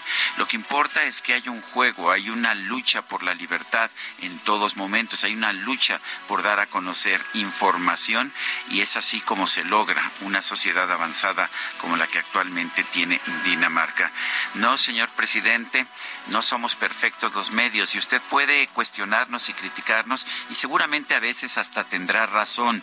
Algunas veces algunos medios se equivocan y supongo que hay algunos medios que mienten también, pero esa no es la solución. La solución no es censurarlos, la, solución no es descalificarlos, particularmente cuando lo que dicen es correcto, cuando lo que dicen es cierto. La solución es en tener un equilibrio de poderes. La voz del presidente no puede ser la única voz calificada, la única voz que pueda dar información a los ciudadanos a través de sus sus mañaneras. Se necesita una prensa, prensa independiente y esta podrá equivocarse porque eso es absolutamente natural y humano, pero hay que mantener la libertad de equivocarse, la libertad también de dar a conocer información verdadera que sea crítica del gobierno, porque en eso se sustenta una sociedad moderna, en eso se sustenta una sociedad liberal, en, en eso se sustenta una sociedad libre. Yo soy Sergio Sarmiento y lo invito a reflexionar.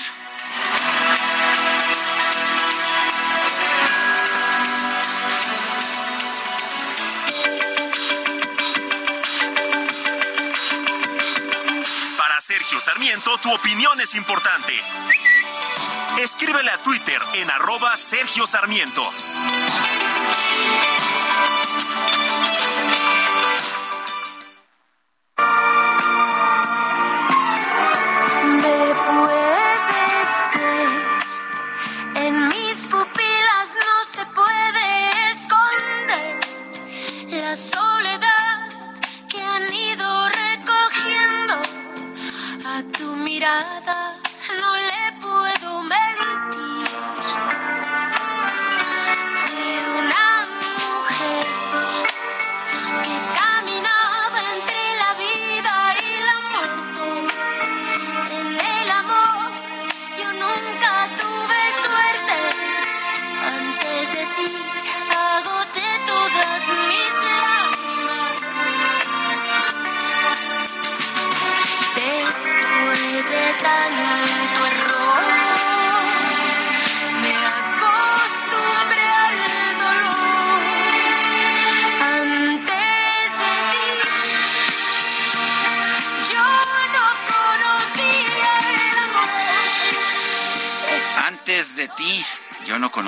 El amor canta Mon Laferte, la estamos escuchando, ayer cumplió 40 años.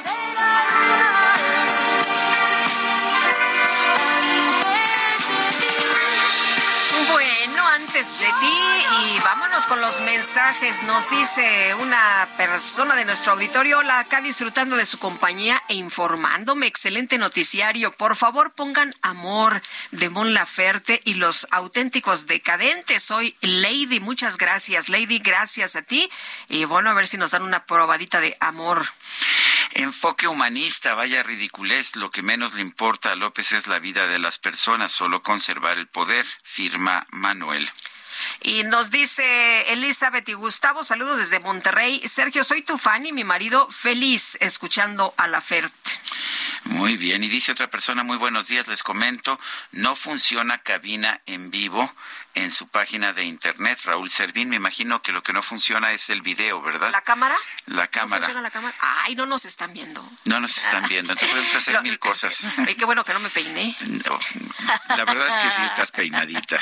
¿Para qué te digo otra cosa? Bueno, pues vamos a seguirle.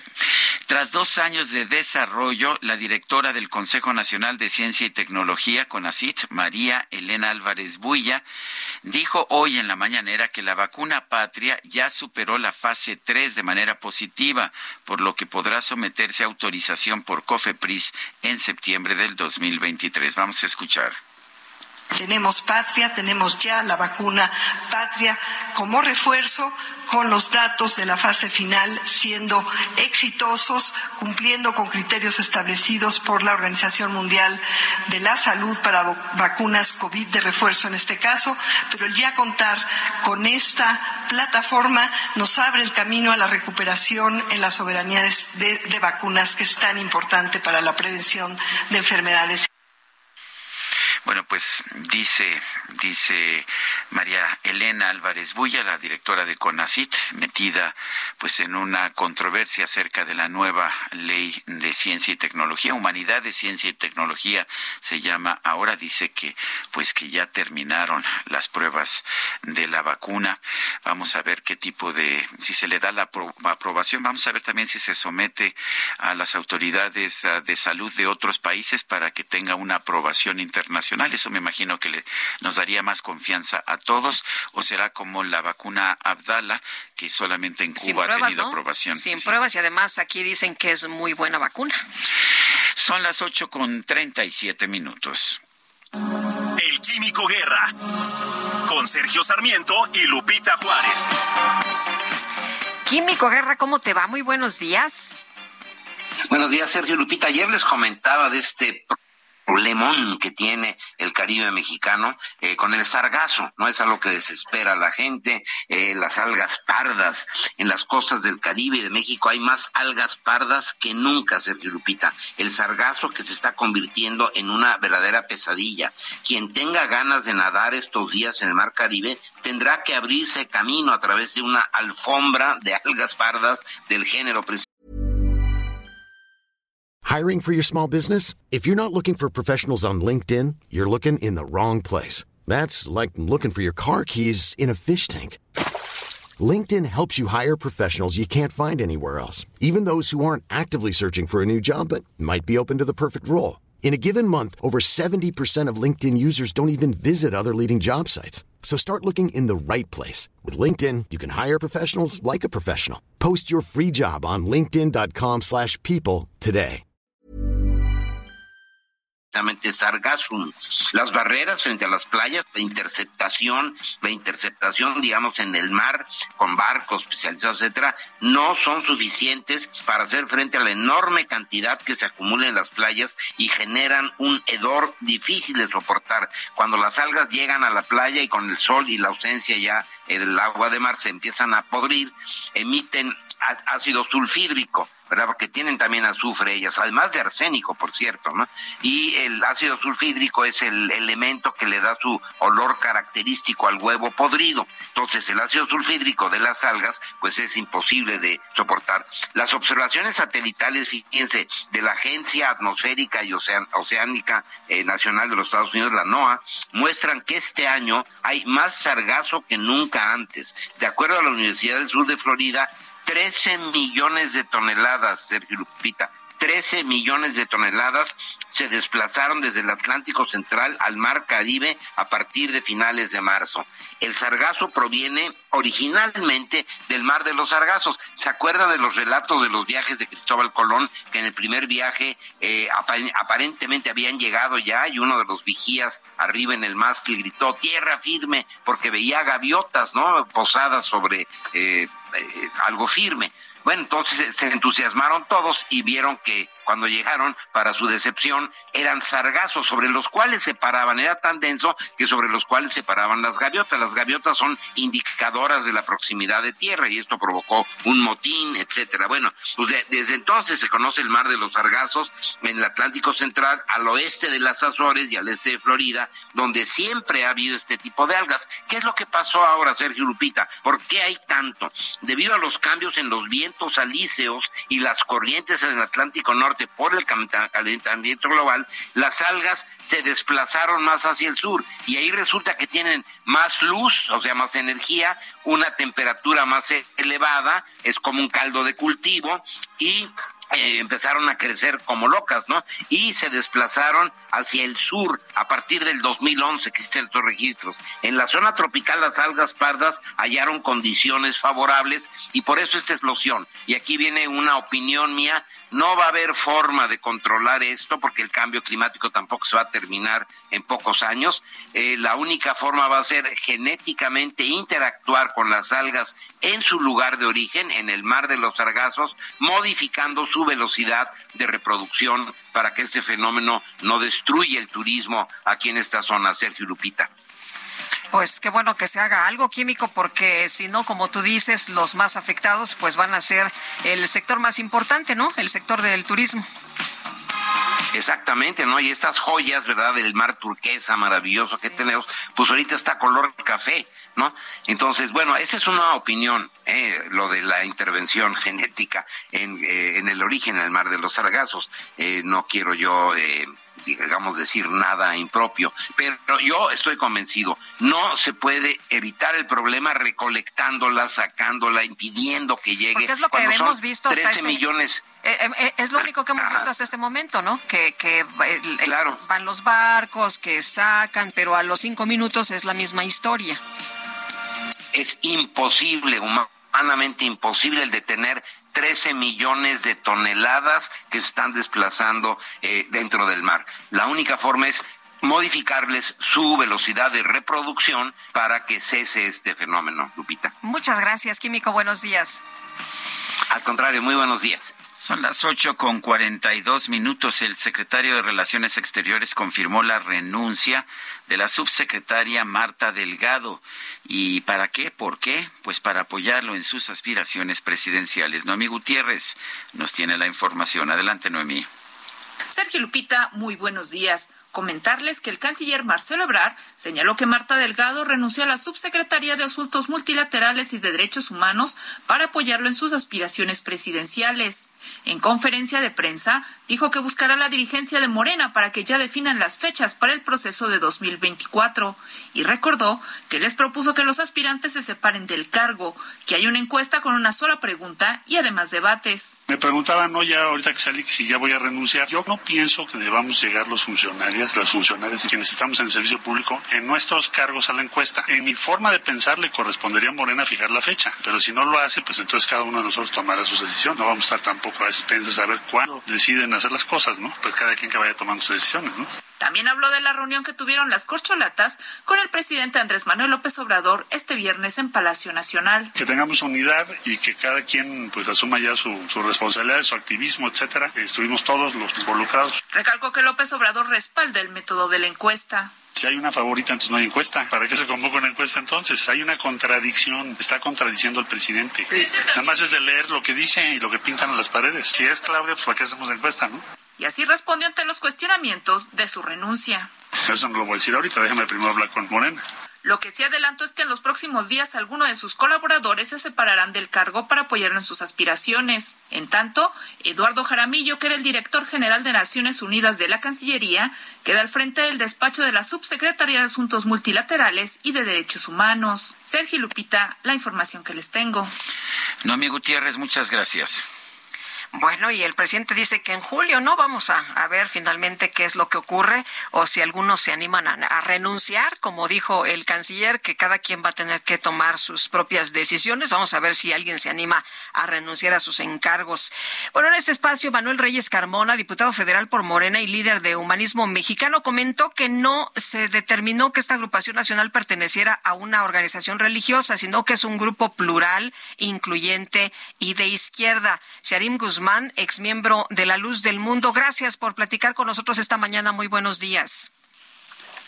¿Qué tal? Muy buenos días, Lupita. Eh, Sergio, muchas gracias por la invitación y un saludo a tu apreciable auditorio. Eh, Sharim, cuéntanos, ¿cómo ves tú esta, eh, pues eh, ahora agrupación Humanismo Mexicano? Dicen que no tiene nada que ver con la religión, aunque algunos eh, pues trabajos periodísticos han señalado que estos eh, legisladores de Morena pues apoyan y defienden a Nazón Joaquín. Mira, primeramente te quisiera comentar que yo fui un colaborador directo de Nazón Joaquín en el tema político. Eh, nosotros escapamos, mi esposa y yo, Xochitl Martín, mi esposa, y yo escapamos de esa secta en 2016, y precisamente en 2016, eh, Nazón, junto con Rogelio Zamora Barradas, quien es el, un obispo de la iglesia y presidente de la PEM, y papá del senador Israel Zamora, quien Rogelio maneja la política interna de la luz del mundo, eh, tenían un proyecto de ingresar en el 2018 40 diputados federales al Congreso. Ese era el proyecto y era el deseo apostólico. Entonces, el día de hoy se ve iniciado el deseo de Nazón Joaquín de poder incursionar en la política a través de sus miembros, pero esto no es no es de ahorita solamente. ¿eh? El, el, mismo personaje que te comento, Rogelio Zamora Barradas, quien fue también quien organizó el evento de Bellas Artes hace cuatro años, uh -huh. eh, fue legislador dos veces mientras era ministro de culto.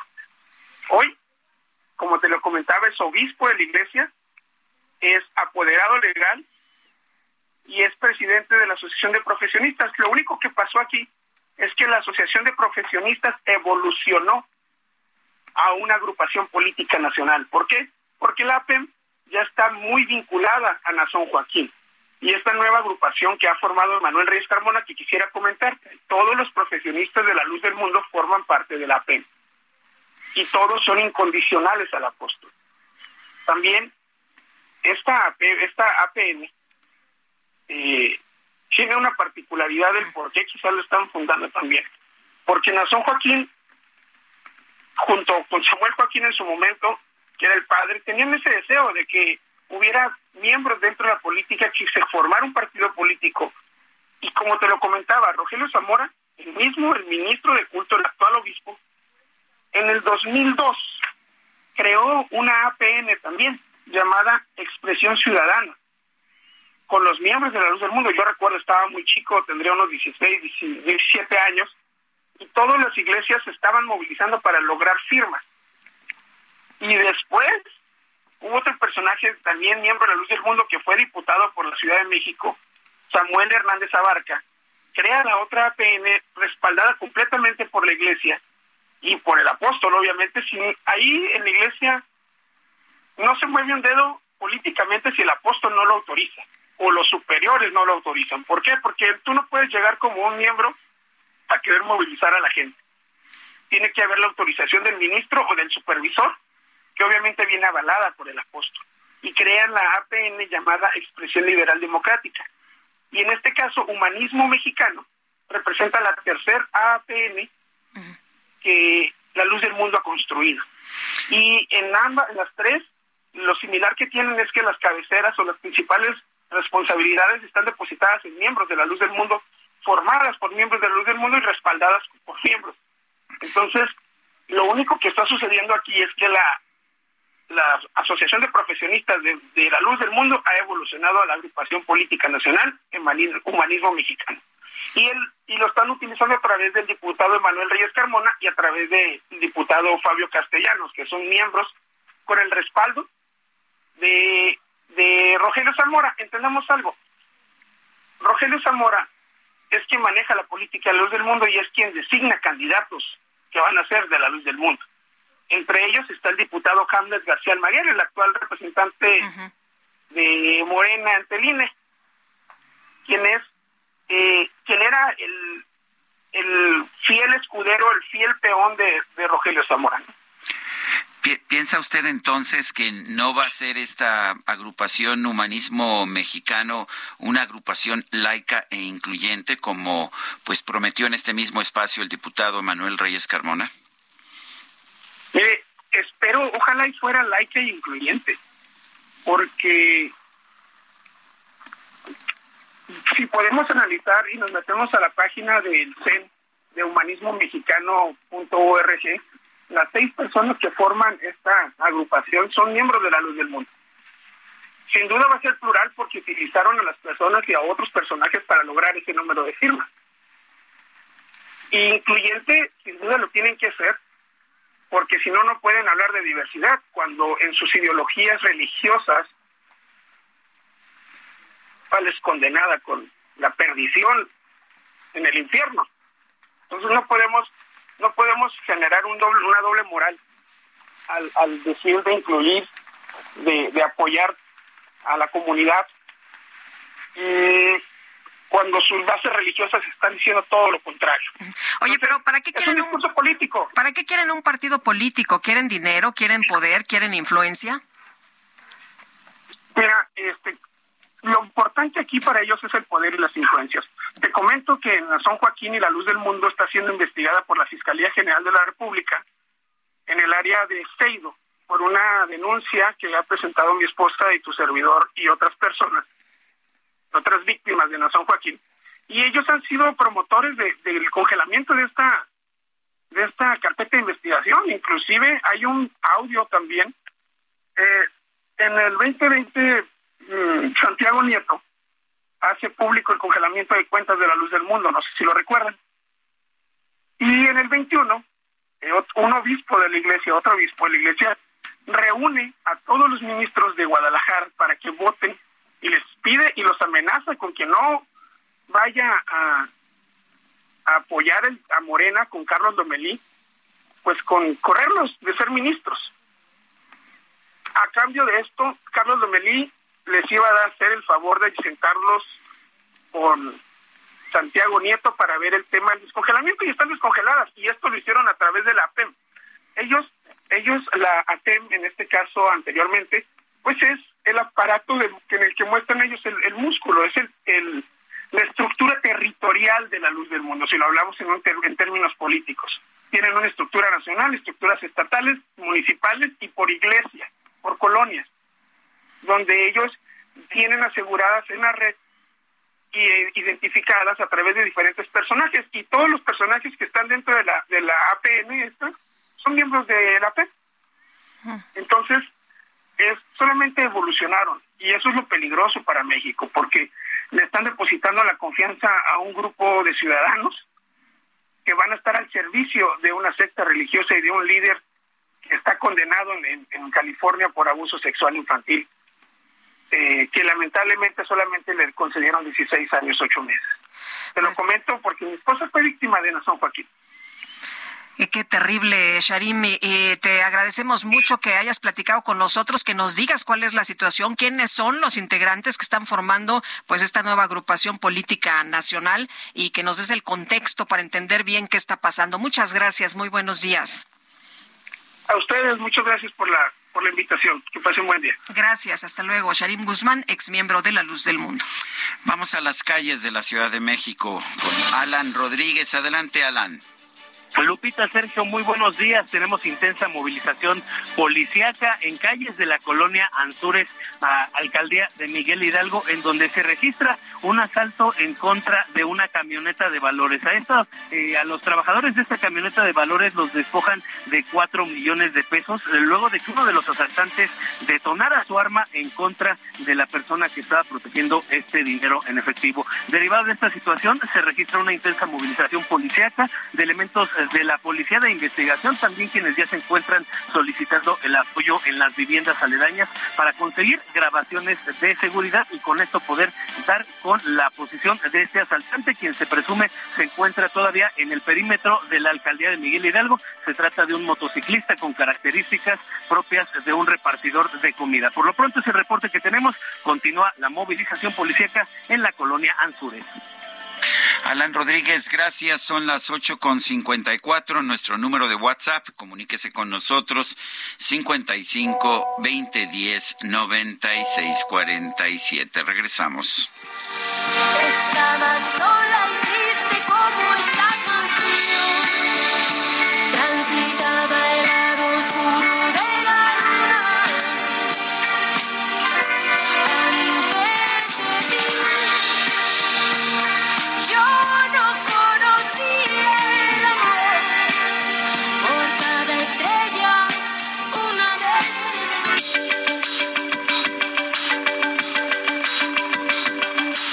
Sergio Sarmiento y Lupita Juárez quieren conocer tu opinión, tus comentarios o simplemente envía un saludo para hacer más cálida esta mañana.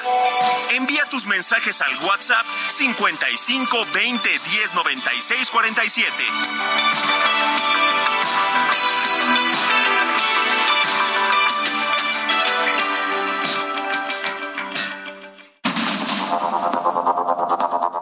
Continuamos con Sergio Sarmiento y Lupita Juárez por el Heraldo Radio.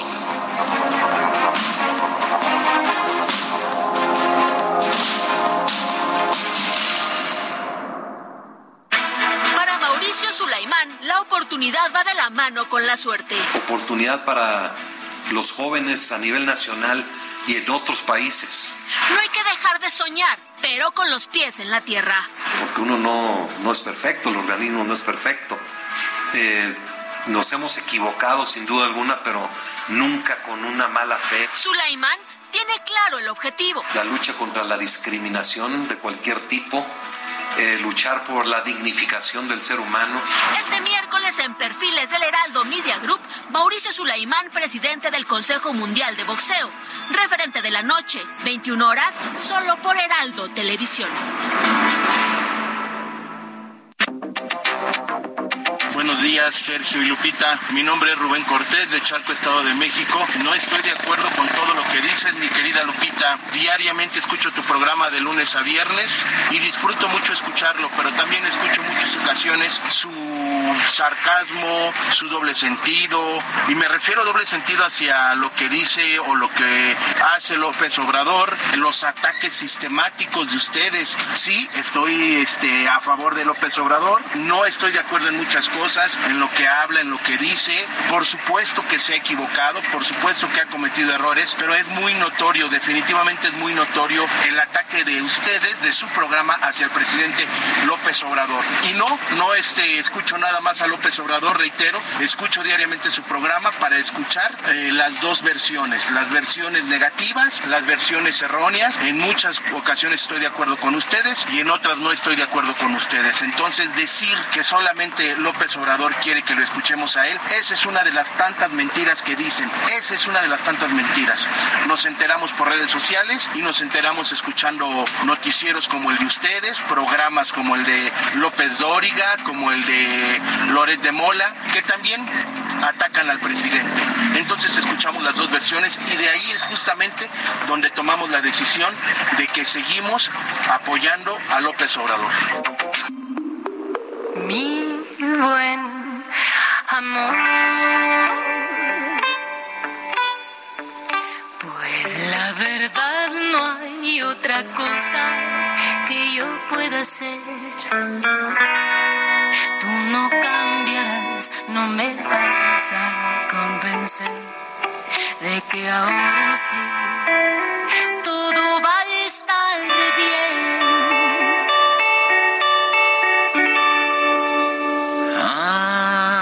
¿Hasta cuándo?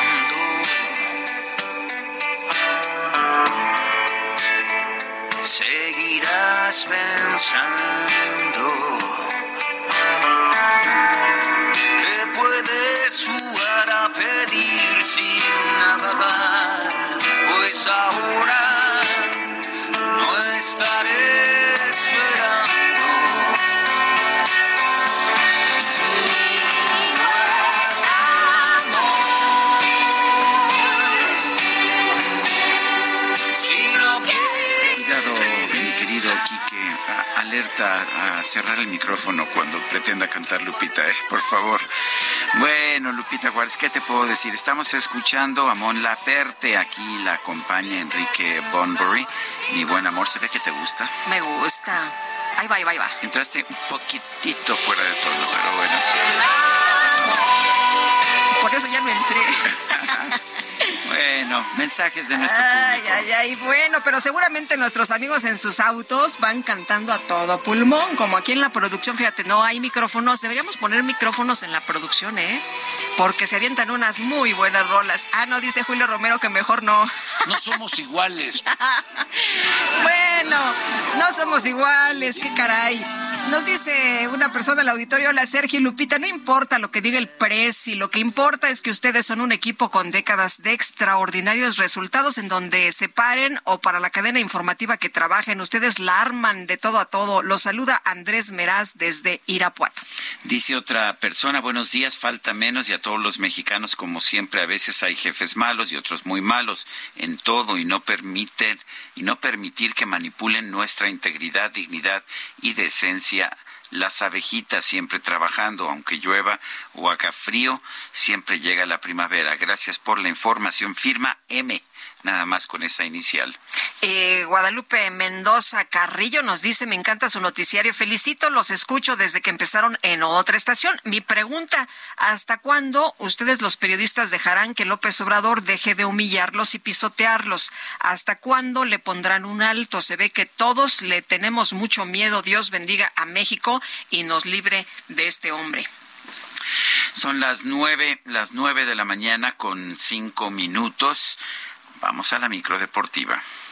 Vamos a tener felicidad verdadera. So good, so good, look, I got you. La micro deportiva.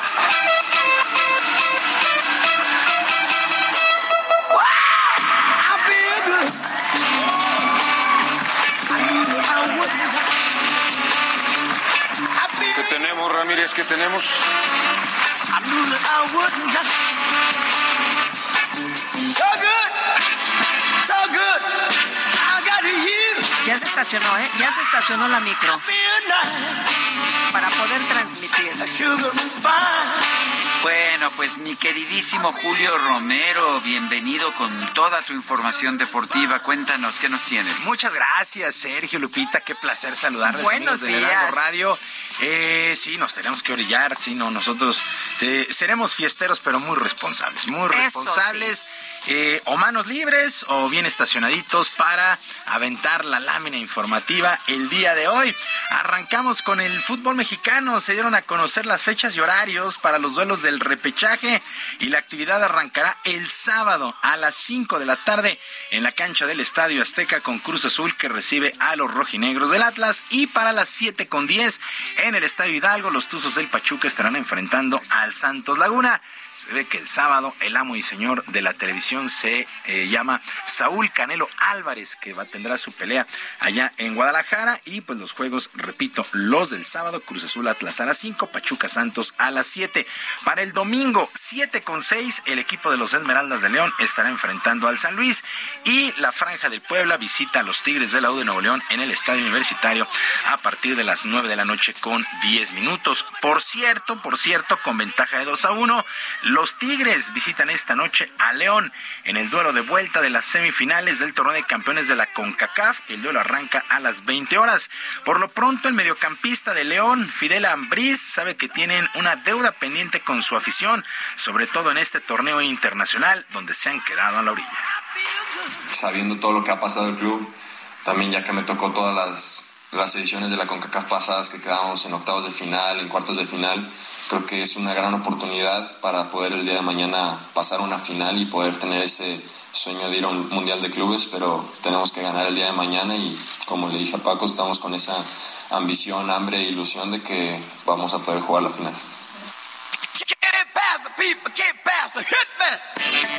Contra León en el Nou Camp.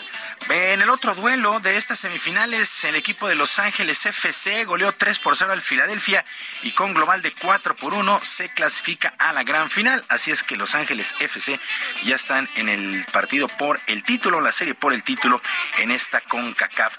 Mientras tanto, en actividad del fútbol español, en la fecha 33, ya en la recta final, fecha 33 de 38, el día de ayer el Barcelona batalló de más, pero venció 1 por 0 a los Asuna.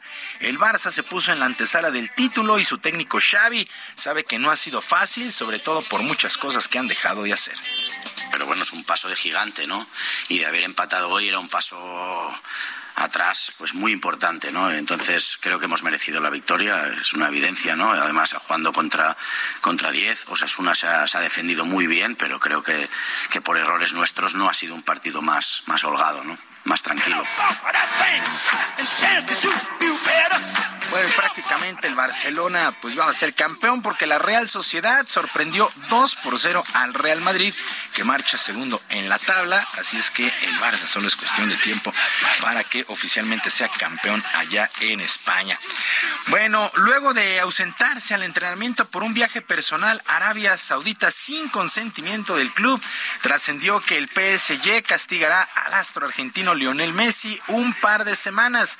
El domingo el equipo perdió su duelo de liga y en medio de esta situación Messi pues, realizó su viaje, por lo que no podrá entrenar, no podrá jugar ni cobrar en un par de semanas por incumplimiento de las reglas, eh, las reglas de disciplina que tiene el PSG. Así es que castigado, castigado Lionel Messi. Jalones de oreja tras sus zapes.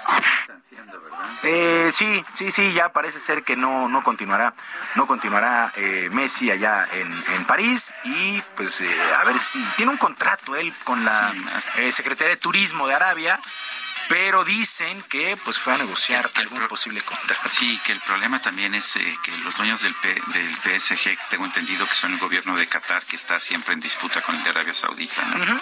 Entonces... bueno, pues vamos a ver, podría regresar al Barça, supongo, aunque también lo podrían contratar en Arabia. Ya dijeron, ya dijeron que sí están interesados en, en Barcelona. No sé si, si Messi esté interesado, pero lo que se gana Estaba en Arabia... yo viendo que, que, el contrato en Arabia era 400 millones de euros al año. Y eh, reviviría ahí el enfrentamiento con eh, Cristiano, Ronaldo, ¿no? si es que dura ahí Cristiano Ronaldo. Sí, porque también otro que no le ha pasado nada bien allá en Arabia. Pero así las cosas con Lionel Messi. Será Messi y lo que sea, pero castigado dos semanas. Bueno, el pitcher mexicano Julio Urias retomó su nivel y ganó su cuarto juego de la temporada en el béisbol de las grandes ligas con los Dodgers de Los Ángeles, que apalearon 13 carreras por una a los Phillies de Filadelfia. El zurdo sinaloense trabajó por espacio de siete entradas con solamente un hit, que fue un cuadrangular, una carrera, regaló una base por bolas y ponchó a 10 enemigos. Retomó el nivel Julio Urias. Mientras que los nacionales de Washington vencieron cuatro carreras por una a los cachorros de Chicago. Joey Meneses se fue de cuatro nada con Washington. Mientras que Boston en un juegazo venció 7 por 6 a los azulejos de Toronto.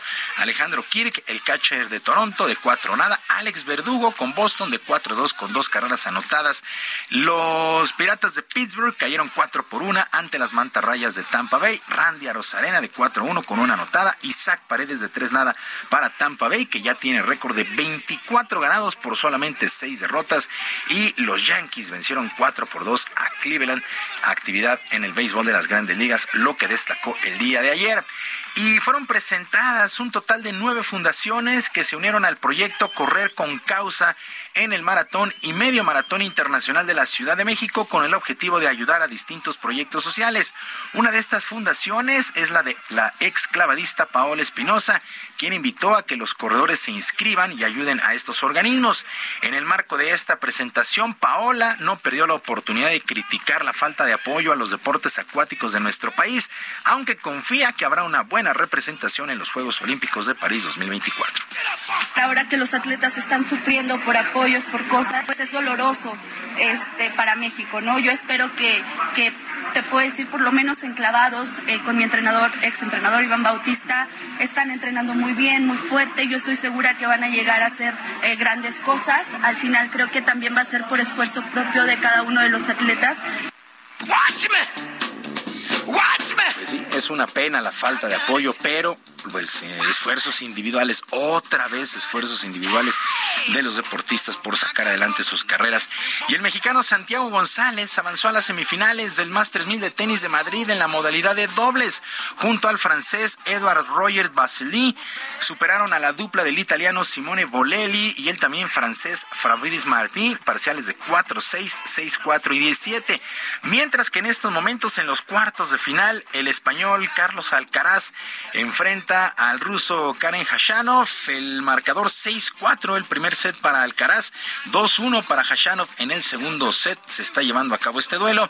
Para las diez y media, tiempo del centro, Daniel Altmaier, el eh, alemán, estará enfrentando al croata Borna Koric en damas. En damas eh, fue eliminada Jessica Pegulia, cayó ante Verónica Kudemetova, la rusa 6-4, 0-6 y 6-4 y también para más tarde pues estará eh, enfrentando eh, estará enfrentando su duelo ante Petra Martic, así es que continúan estos cuartos de final allá en Madrid, tanto en varonil como en femenil.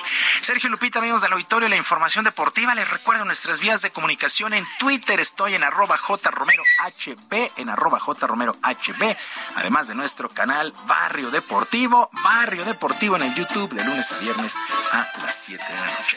Que tengan todos un extraordinario miércoles. Muchas gracias. Gracias, Julio. Julio. Son las 9 con 15 minutos.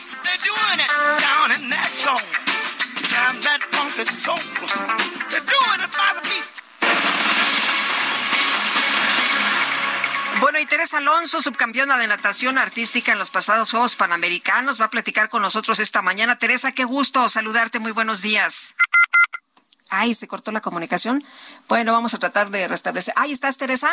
Sí. Ay, qué gusto saludarte. Oye, Teresa, pues eh, como cualquier eh, deportista, me imagino que es un gusto, es una pasión, es eh, pues eh, una aventura, pero pues eh, a veces se topa con situaciones muy difíciles. Teresa, cuéntanos. Sí, lo que pasa es que pues ya, o sea, llegué al hospital y eso fue lo que me ayudó a mí a abrir los ojos a tanto abuso que estábamos, bueno, que estamos viviendo dentro de ese equipo, ¿no? Pero sí Cuéntanos. es algo, ¿Qué está pasando? ¿Qué, qué, qué les ocurrió? ¿Qué, sufrieron, eh, ¿Tú sufriste acoso por parte de la entrenadora? Sí, yo sufrí acoso. O sea, una cosa muy clara que tenemos los de los que entrenamos alto rendimiento, sabemos que es exigencia, que nos puedes exigir ser más rápida, ser más fuerte, mejora tu técnica, mejora tus alturas, pero pues otra cosa muy diferente es que todo el tiempo te está enseñando de gorda, brazo corto, chaparra. Entonces, eso ya era un acoso muy, muy marcado contra mí un, un acoso personal. Eh, en este caso, eh, ¿había ese mismo trato a otras, a otras nadadoras o, estaba dedicado a ti nada más? Sí, hay ese trato hacia otras este, atletas, eh, no tan marcado como conmigo, pero sí, sí existe y hay quienes no reciben este acoso. Oye, Deres, en algún momento eh, el equipo mexicano de nado artístico llegó a ser el número 8 en el mundo, en el ranking mundial, y pues avanzó a pasos agigantados. Muchos dicen que es gracias a Adriana Loftus y la, y la técnica, pero eh, ¿qué tanto, qué tanto ha pesado este acoso a ti y hacia otras, eh, hacia otras nadadoras, este avance o tú lo consideras un retroceso?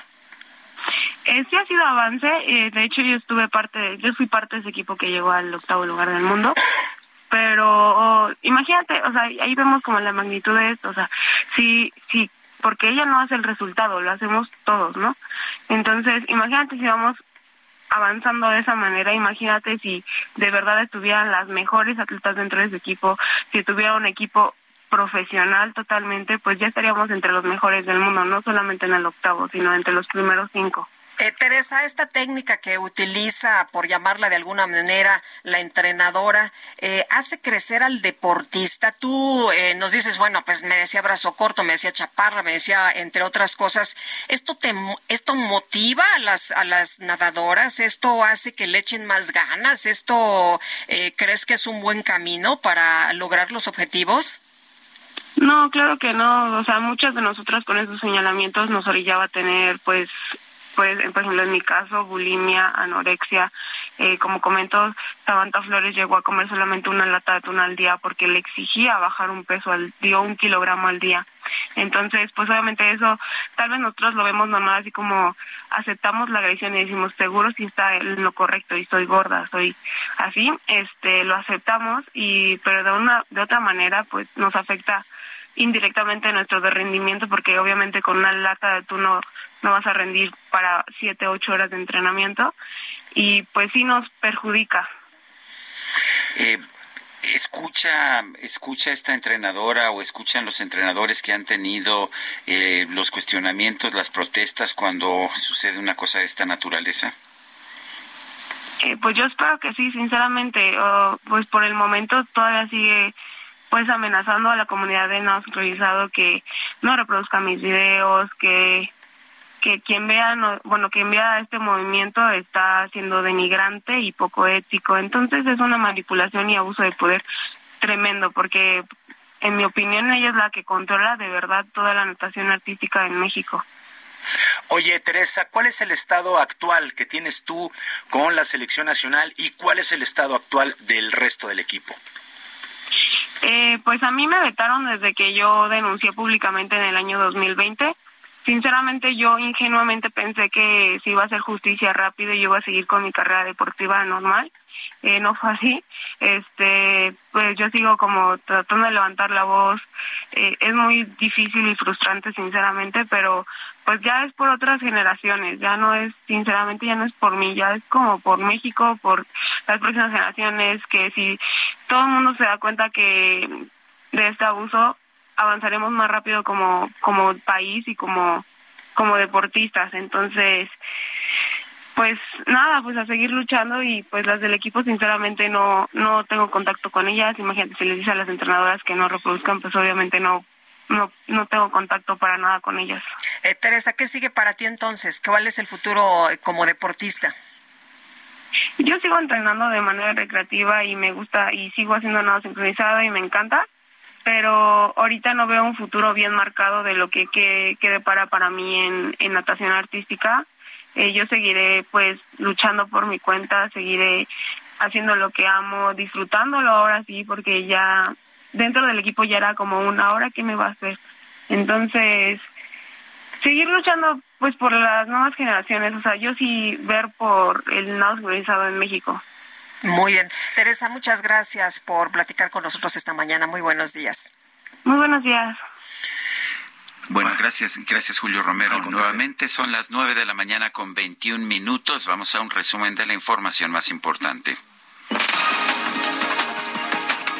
Desde Palacio Nacional, María Elena Álvarez Builla, directora del Consejo Nacional de Ciencia y Tecnología, CONACIT, anunció que la vacuna mexicana contra el COVID-19 Patria ya superó los ensayos clínicos de fase 3. Tenemos Patria, tenemos ya la vacuna Patria como refuerzo con los datos de la fase final siendo exitosos, cumpliendo con criterios establecidos por la Organización Mundial de la Salud para vacunas COVID de refuerzo en este caso, pero el ya contar con esta plataforma nos abre el camino a la recuperación en la soberanía de, de vacunas que es tan importante para la prevención de enfermedades. Bueno, y en el marco del Día Mundial de la Libertad de Prensa, el presidente López Obrador acusó a los medios de comunicación de fabricar y manipular la información, orquestando una tormenta de mentiras. Hay tormenta de mentiras porque hay medios que son fábricas de mentiras y de manipulación, medios de información, prensa escrita, radio, televisión, conductores de radio, conductores de televisión y también robots manejados, operados, aceitados con mucho dinero en las redes sociales, en las benditas redes sociales. Y hay que estar por eso informando. Leopoldo Maldonado, director regional de la organización Artículo 19, denunció en este espacio que el gobierno federal ha fomentado un clima de animadversión en contra de los periodistas. Desafortunadamente es una tendencia que vemos desde hace 15 años. Este gobierno se comprometió a frenar esa tendencia de violencia y de asedio a la prensa, sobre todo a nivel local, y no lo ha logrado. Y no lo ha logrado y no solo no lo ha logrado, sino que ha sumado un clima de animadversión y de virulencia en contra de la prensa y eso es todavía más grave.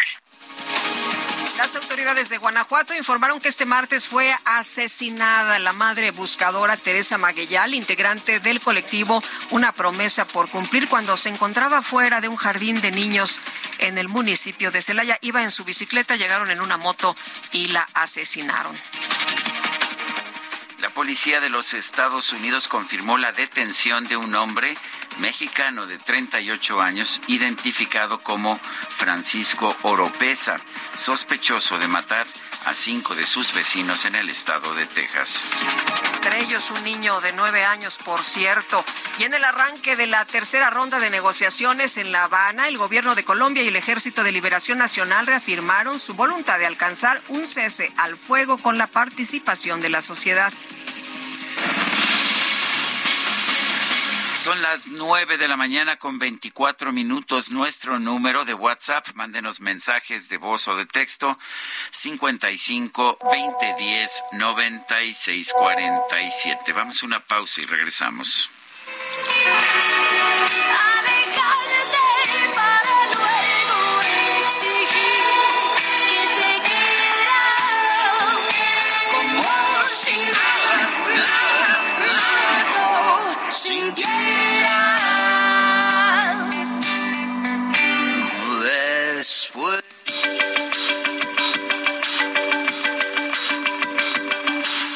Sarmiento y Lupita Juárez quieren conocer tu opinión, tus comentarios o simplemente envía un saludo para ser más cálida esta mañana.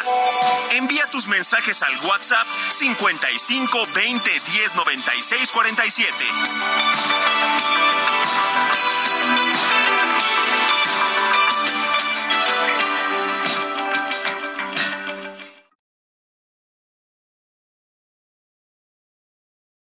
Guadalupe Juárez y Sergio Sarmiento en el Heraldo Radio.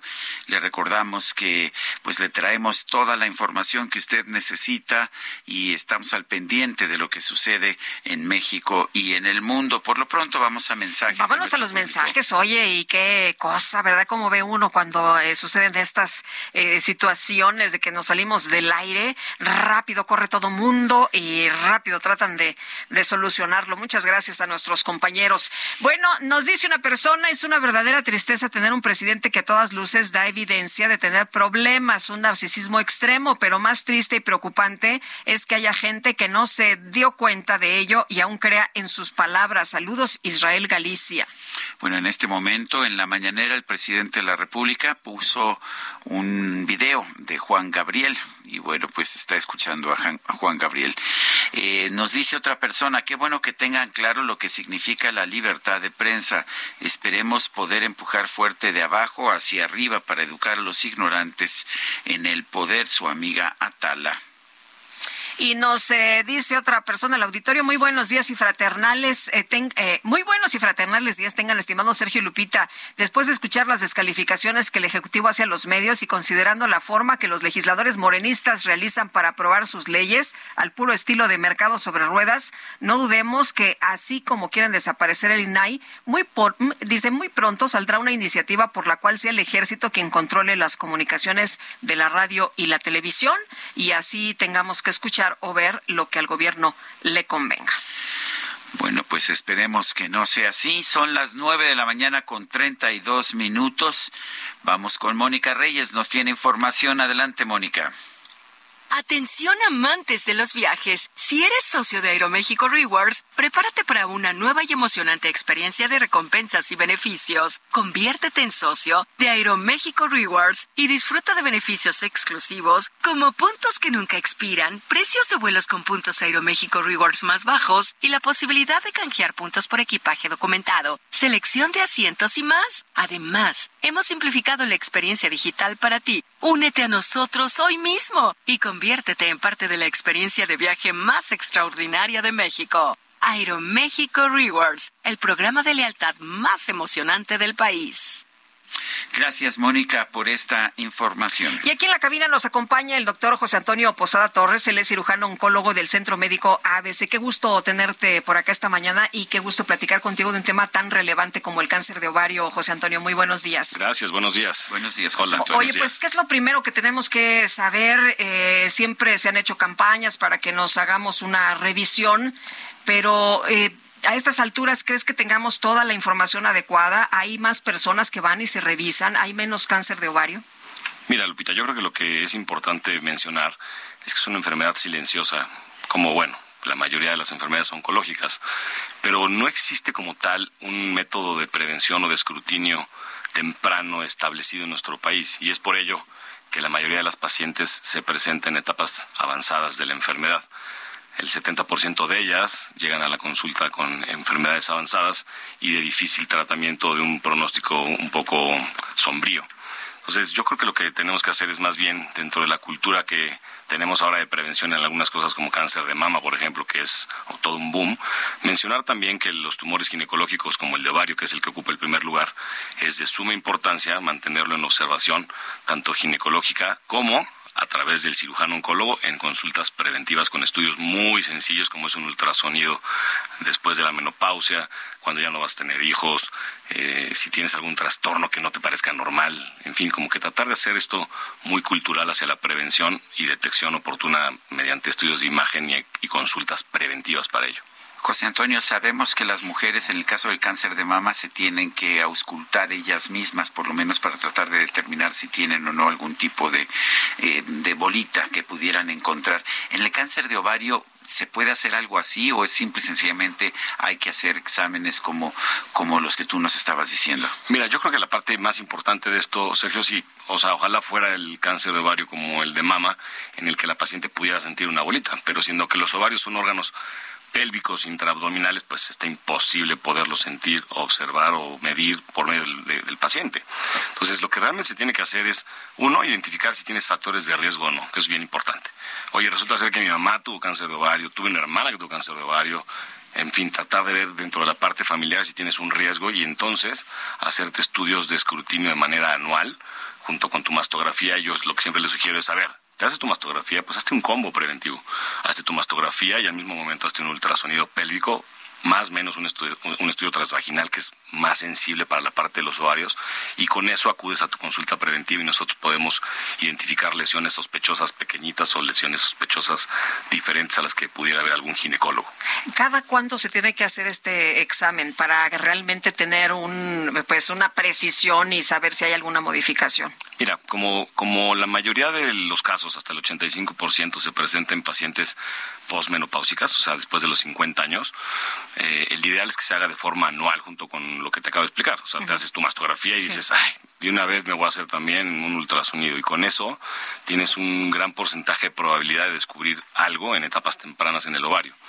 Y las mujeres que se encuentran en etapas fértiles o en etapas premenopáusicas, como de manera activa se encuentran en consulta con su ginecólogo, es más fácil que se pueda detectar algo a tiempo mediante la consulta ginecológica y la oportuna referencia del mismo a los que nos dedicamos al cáncer. ¿Se puede curar el cáncer de ovario? Sí, por supuesto.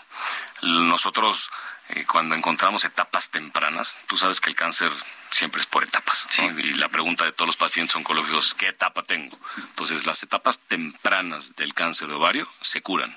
Las etapas localmente avanzadas también pueden curarse dependiendo de muchos eh, puntos específicos del tipo, el origen, eh, la extensión de la enfermedad, pero también puede curarse.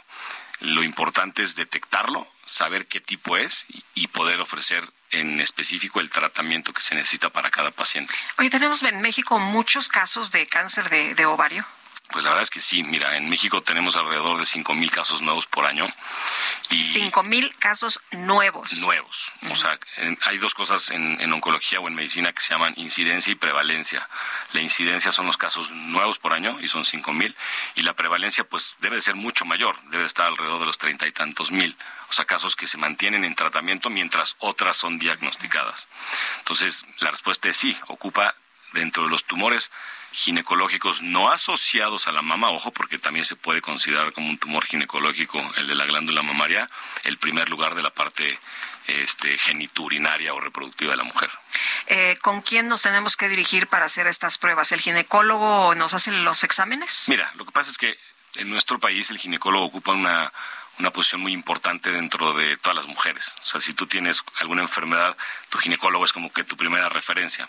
Entonces, lo importante es que tengas un ginecólogo que sepa cuáles son sus límites y cuáles son sus capacidades dentro de la oportuna referencia, porque el cáncer de ovario no lo trata un ginecólogo. El cáncer de ovario, el cáncer de ovario lo trata un cirujano oncólogo. Entonces, el chiste de aquí es que el ginecólogo al identificar un problema que cada vez sucede más, por supuesto, haga una oportuna referencia al indicado para el tratamiento y que entonces no pierda tiempo la paciente y no solo eso, sino que no cambies el pronóstico de la enfermedad por recibir un tratamiento que no sea correcto.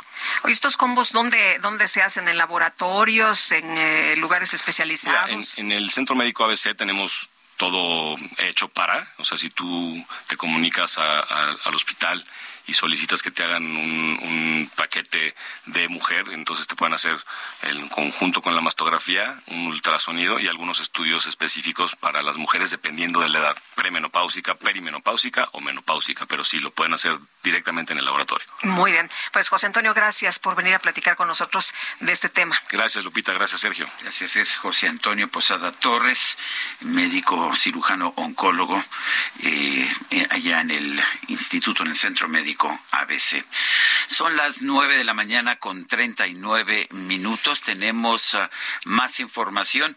Eh, fíjate, Guadalupe, que resulta que hay cosas que son tan peligrosas como para la salud como fumar y son cosas que no habríamos pensado ni siquiera.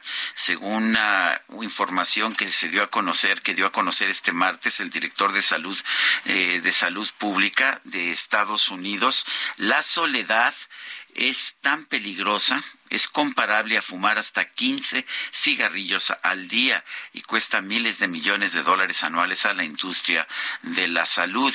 Eh, alrededor de la mitad de los adultos estadounidenses dicen que han experimentado soledad, dice el doctor Vivek Murthy en un reporte de 85, 81 páginas.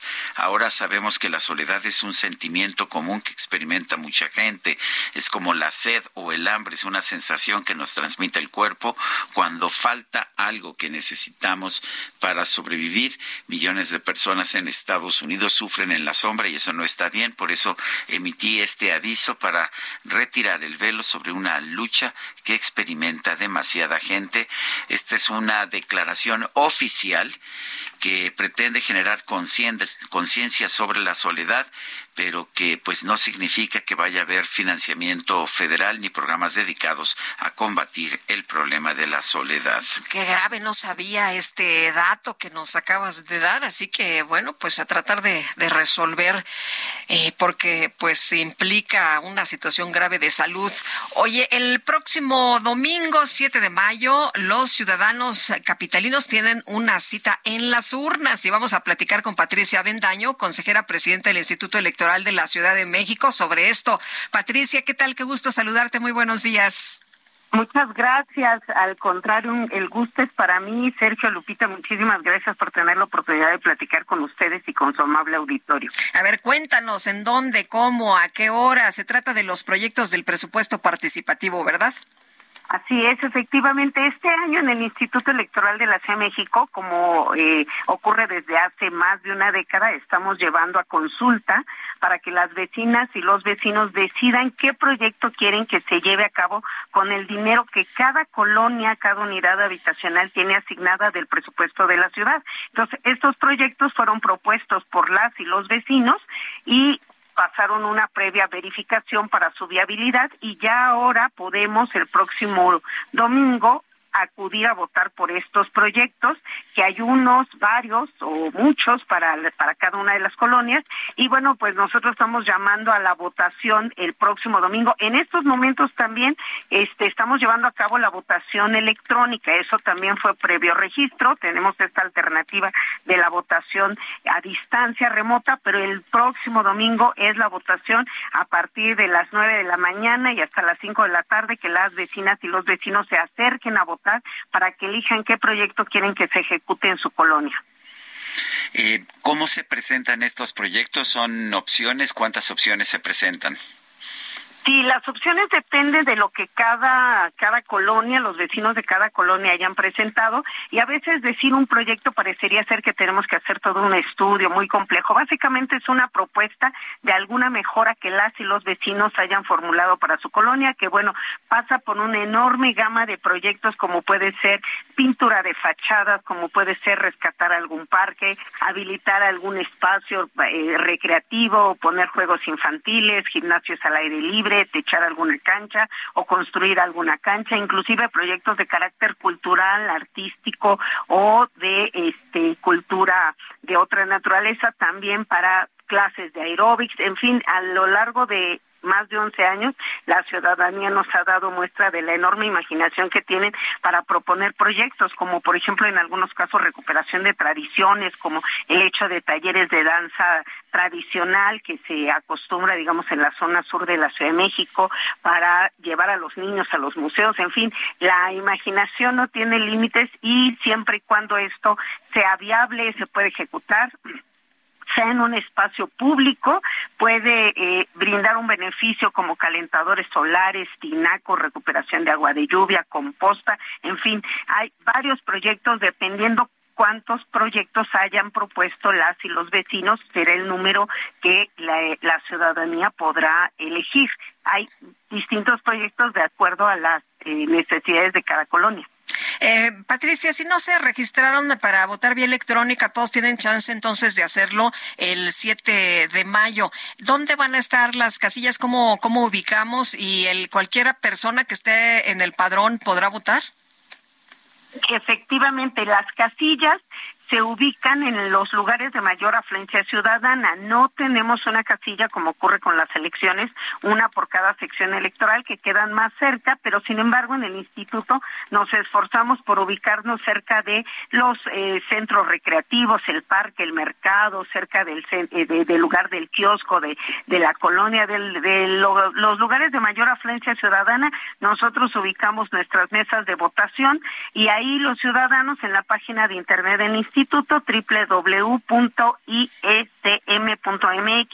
pueden ubicar dónde está la casilla donde pueden acudir a votar este domingo si es que no pudieron o no llevaron o se enteraron de cómo hacer la votación vía remota, lo pueden hacer de manera presencial. Muy importante, quienes hayan votado, quienes estén votando de manera remota, no podrán hacerlo ya porque tenemos ese registro para que no se duplique la votación, aparte de muchos candados adicionales. Entonces, invitar a la ciudadanía que por favor acuda, estaremos muy cerca de los lugares donde tradicionalmente acuden los domingos, como es el mercado, el parque, el jardín de la colonia. Nosotros estaremos ahí recibiendo la votación y también muy importante, aparte de estos ejercicios, porque son dos de presupuesto participativo. ¿Por qué son dos? Porque este el próximo año hay elecciones, entonces la ley determina que no podemos hacer estos ejercicios para que no se empaten con las elecciones. Entonces este año votamos por el presupuesto 2023, por el presupuesto 2024 y también vamos a elegir a los representantes de nuestras colonias. Muy bien. Patricia Bendaño, gracias por platicar con nosotros esta mañana. Muy buenos días. Al contrario, que tengan muy buen día, Sergio Lupita. Muchas gracias por su gentileza y a tu auditorio. Hasta luego. Gracias. Bueno, pues a prepararnos para el próximo domingo 7 de mayo. Son las nueve con cuarenta y seis. Vamos a las calles de la Ciudad de México. Adelante, Gerardo Galicia, con tu información. Sergio Lupita, excelente mañana. Hemos recorrido ya el eje 1 norte. Tenemos todavía conflictos viales llegando al paradero del metro Pantitlán. Es un tramo bastante complicado, así que habrá que manejar con mucha paciencia. Más adelante, rezago llegando a Santos Dumont. Y si van a continuar hacia la zona del circuito bicentenario, el desplazamiento es un poco más favorable una vez que dejan atrás su entronque con la calle Economía. Y en el sentido opuesto, el desplazamiento es mucho más favorable. El punto conflictivo lo ubican llegando a su entronque con Santos Dumont y es debido a la operación de semáforos. Por lo pronto, reporte, seguimos pendientes. Gracias, Gerardo. Hasta luego. Y Alan Rodríguez, ¿dónde andas? Cuéntanos. Buenos días, Avenida Cuauhtémoc en estos momentos presenta buena circulación a partir del cruce de Chapultepec y para todas las personas que se dirigen hacia la zona del viaducto Miguel Alemán Valdés. Superando este punto encontrará ya algunos ligeros asentamientos. Estos son provocados únicamente por el cambio de luces del semáforo hasta la zona del eje 4 Sur, la Avenida Xola. Por otra parte, el viaducto Miguel Alemán Valdés está presentando ligera carga en dirección hacia el poniente a partir de Congreso de la Unión y hasta la zona de la Avenida de los Insurgentes. Y en el sentido contrario, es decir, hacia el oriente de la Ciudad de México, encontrará buena circulación a partir de la incorporación de Río Becerra y hasta la zona de Calzada de Tlalpan. Tómenlo en consideración, es el reporte que tenemos esta mañana. Gracias, Alan. Estamos al pendiente. Muy buen día. Bueno, y en Palacio Nacional esta mañana el presidente Andrés Manuel López Obrador apuntó hacia Estados Unidos, acusó a nuestro vecino que hoy es cuando más estamos sintiendo injerencia de ese país en México, pese a que las relaciones con el presidente Joe Biden son buenas y de respeto. Dijo el presidente López Obrador eh, que Estados Unidos debe revisar su política exterior porque calificó su injerencia como ofensiva, arrogante y que actúa como si fueran dueños del continente americano. Todavía hay remanentes, polvos de aquellos lodos en la política exterior de Estados Unidos y yo espero que haga una revisión de esa política injerencista porque es ofensiva, es arrogante, es actuar como si se fuese como si se fuese dueño de todo el continente americano. López Obrador ha acusado en diversas ocasiones a la DEA, el Pentágono y la CIA de espiar al gobierno mexicano y filtrar información a la prensa para debilitarlo. Este miércoles vinculó a agencias con el hackeo a la Sedena por parte del grupo llamado Guacamayas. Hackear a la Secretaría de la Defensa, eso no lo hacen aquí. Además, esos hackeos se han llevado en otros países de América Latina. Deberían los estadounidenses, lo digo también con mucho respeto, porque son independientes pero como una recomendación, el Congreso de Estados Unidos debería abrir una investigación sobre eso, porque al hacer ese espionaje no ayuda en las relaciones a que haya relaciones de respeto. Eso es lo que dijo el presidente López Obrador al respecto de la relación con Estados Unidos esta mañana. Son las nueve con cuarenta y nueve minutos momento de ir a un resumen de la información que se ha generado esta mañana. el presidente López Obrador aseguró que a pesar de que su homólogo de los Estados Unidos, Joe Biden, siempre ha propuesto la igualdad en la relación bilateral, actualmente se siente más la injerencia de algunos actores del gobierno de ese país. Ahora resulta que es cuando más estamos sintiendo injerencia, no del presidente. Es que el gobierno de Estados Unidos hay que entenderlo, es en los últimos tiempos sobre todo muy horizontal y de mucha autonomía relativa en sus instituciones. Tiene muchas agencias con mucho poder y muchas de estas instituciones, lo digo de manera respetuosa, no actúan con rectitud y no respetan, actúan con mucha prepotencia. El presidente López Obrador reveló que el gobierno federal negó un permiso al Pentágono para sobrevolar el espacio aéreo mexicano ante la presencia de un presunto globo proveniente de Asia. Porque querían sobrevolar nuestro espacio aéreo con aviones y drones de alto nivel tecnológico militar, porque habían detectado un globo que venía de Hawái y que iba a pasar por México y aseguraban de que era un globo de Asia. No quiero meterme en estos asuntos. Entonces, la respuesta fue no, no permite la entrada de esas aeronaves y de esos drones a nuestro espacio aéreo. Vamos a ponernos de acuerdo, mándennos la información y nosotros tenemos equipos para llevar a cabo el seguimiento. Sharin Guzmán, exmiembro de la Iglesia La Luz del Mundo, aseguró que la agrupación política nacional Humanismo Mexicano sí está ligada a esa organización religiosa liderada por Nason Joaquín García.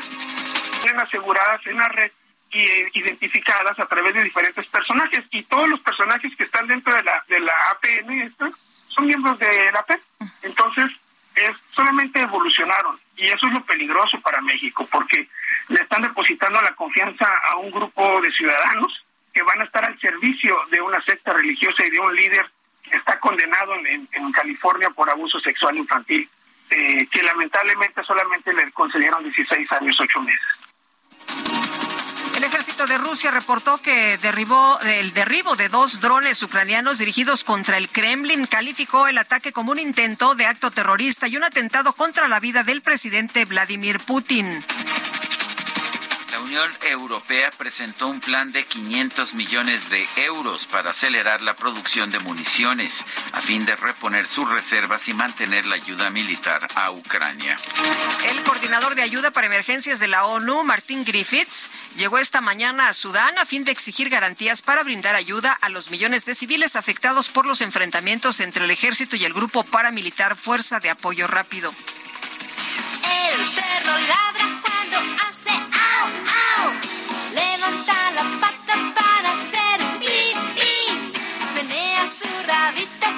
Este martes llegó a México un cachorro de pastor alemán donado por el gobierno de Turquía a la Secretaría de la Defensa Nacional como agradecimiento por el apoyo brindado tras los terremotos que afectaron ese país en febrero y por la muerte del elemento canino Proteo durante los trabajos de rescate.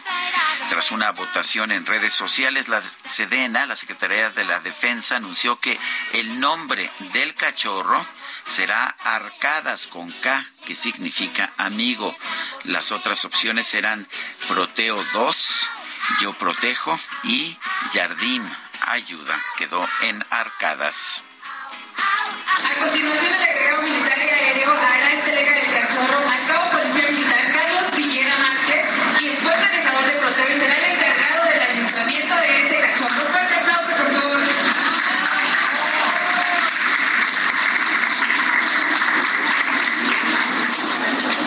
Muy importante este primer vínculo que recibe Gustavo Villela con el nuevo integrante, porque a partir de ahora forman un gran equipo para realizar la tarea de búsqueda y rescate. Ojalá que no sea necesario que sea junto, pero pues vemos aquí algo muy emotivo para todos nosotros. Bueno, pues se nos acabó el tiempo, Guadalupe. Vámonos entonces, que la pasen todos muy bien, disfruten este día y nos escuchamos mañana tempranito a las 7 en punto, mañana que ya será jueves. Pues hasta mañana, gracias de todo corazón. yo jugaba con las olas, les preguntaba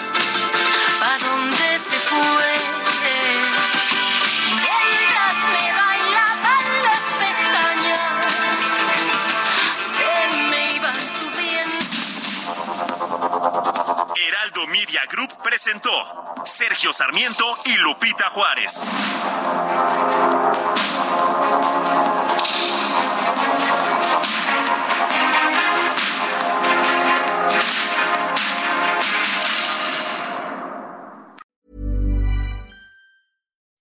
When you make decisions for your company, you look for the no-brainers. If you have a lot of mailing to do, stamps.com is the ultimate no-brainer. Use the stamps.com mobile app to mail everything you need to keep your business running with up to 89% off USPS and UPS. Make the same no-brainer decision as over 1 million other businesses with stamps.com. Use code PROGRAM for a special offer. That's stamps.com, code PROGRAM.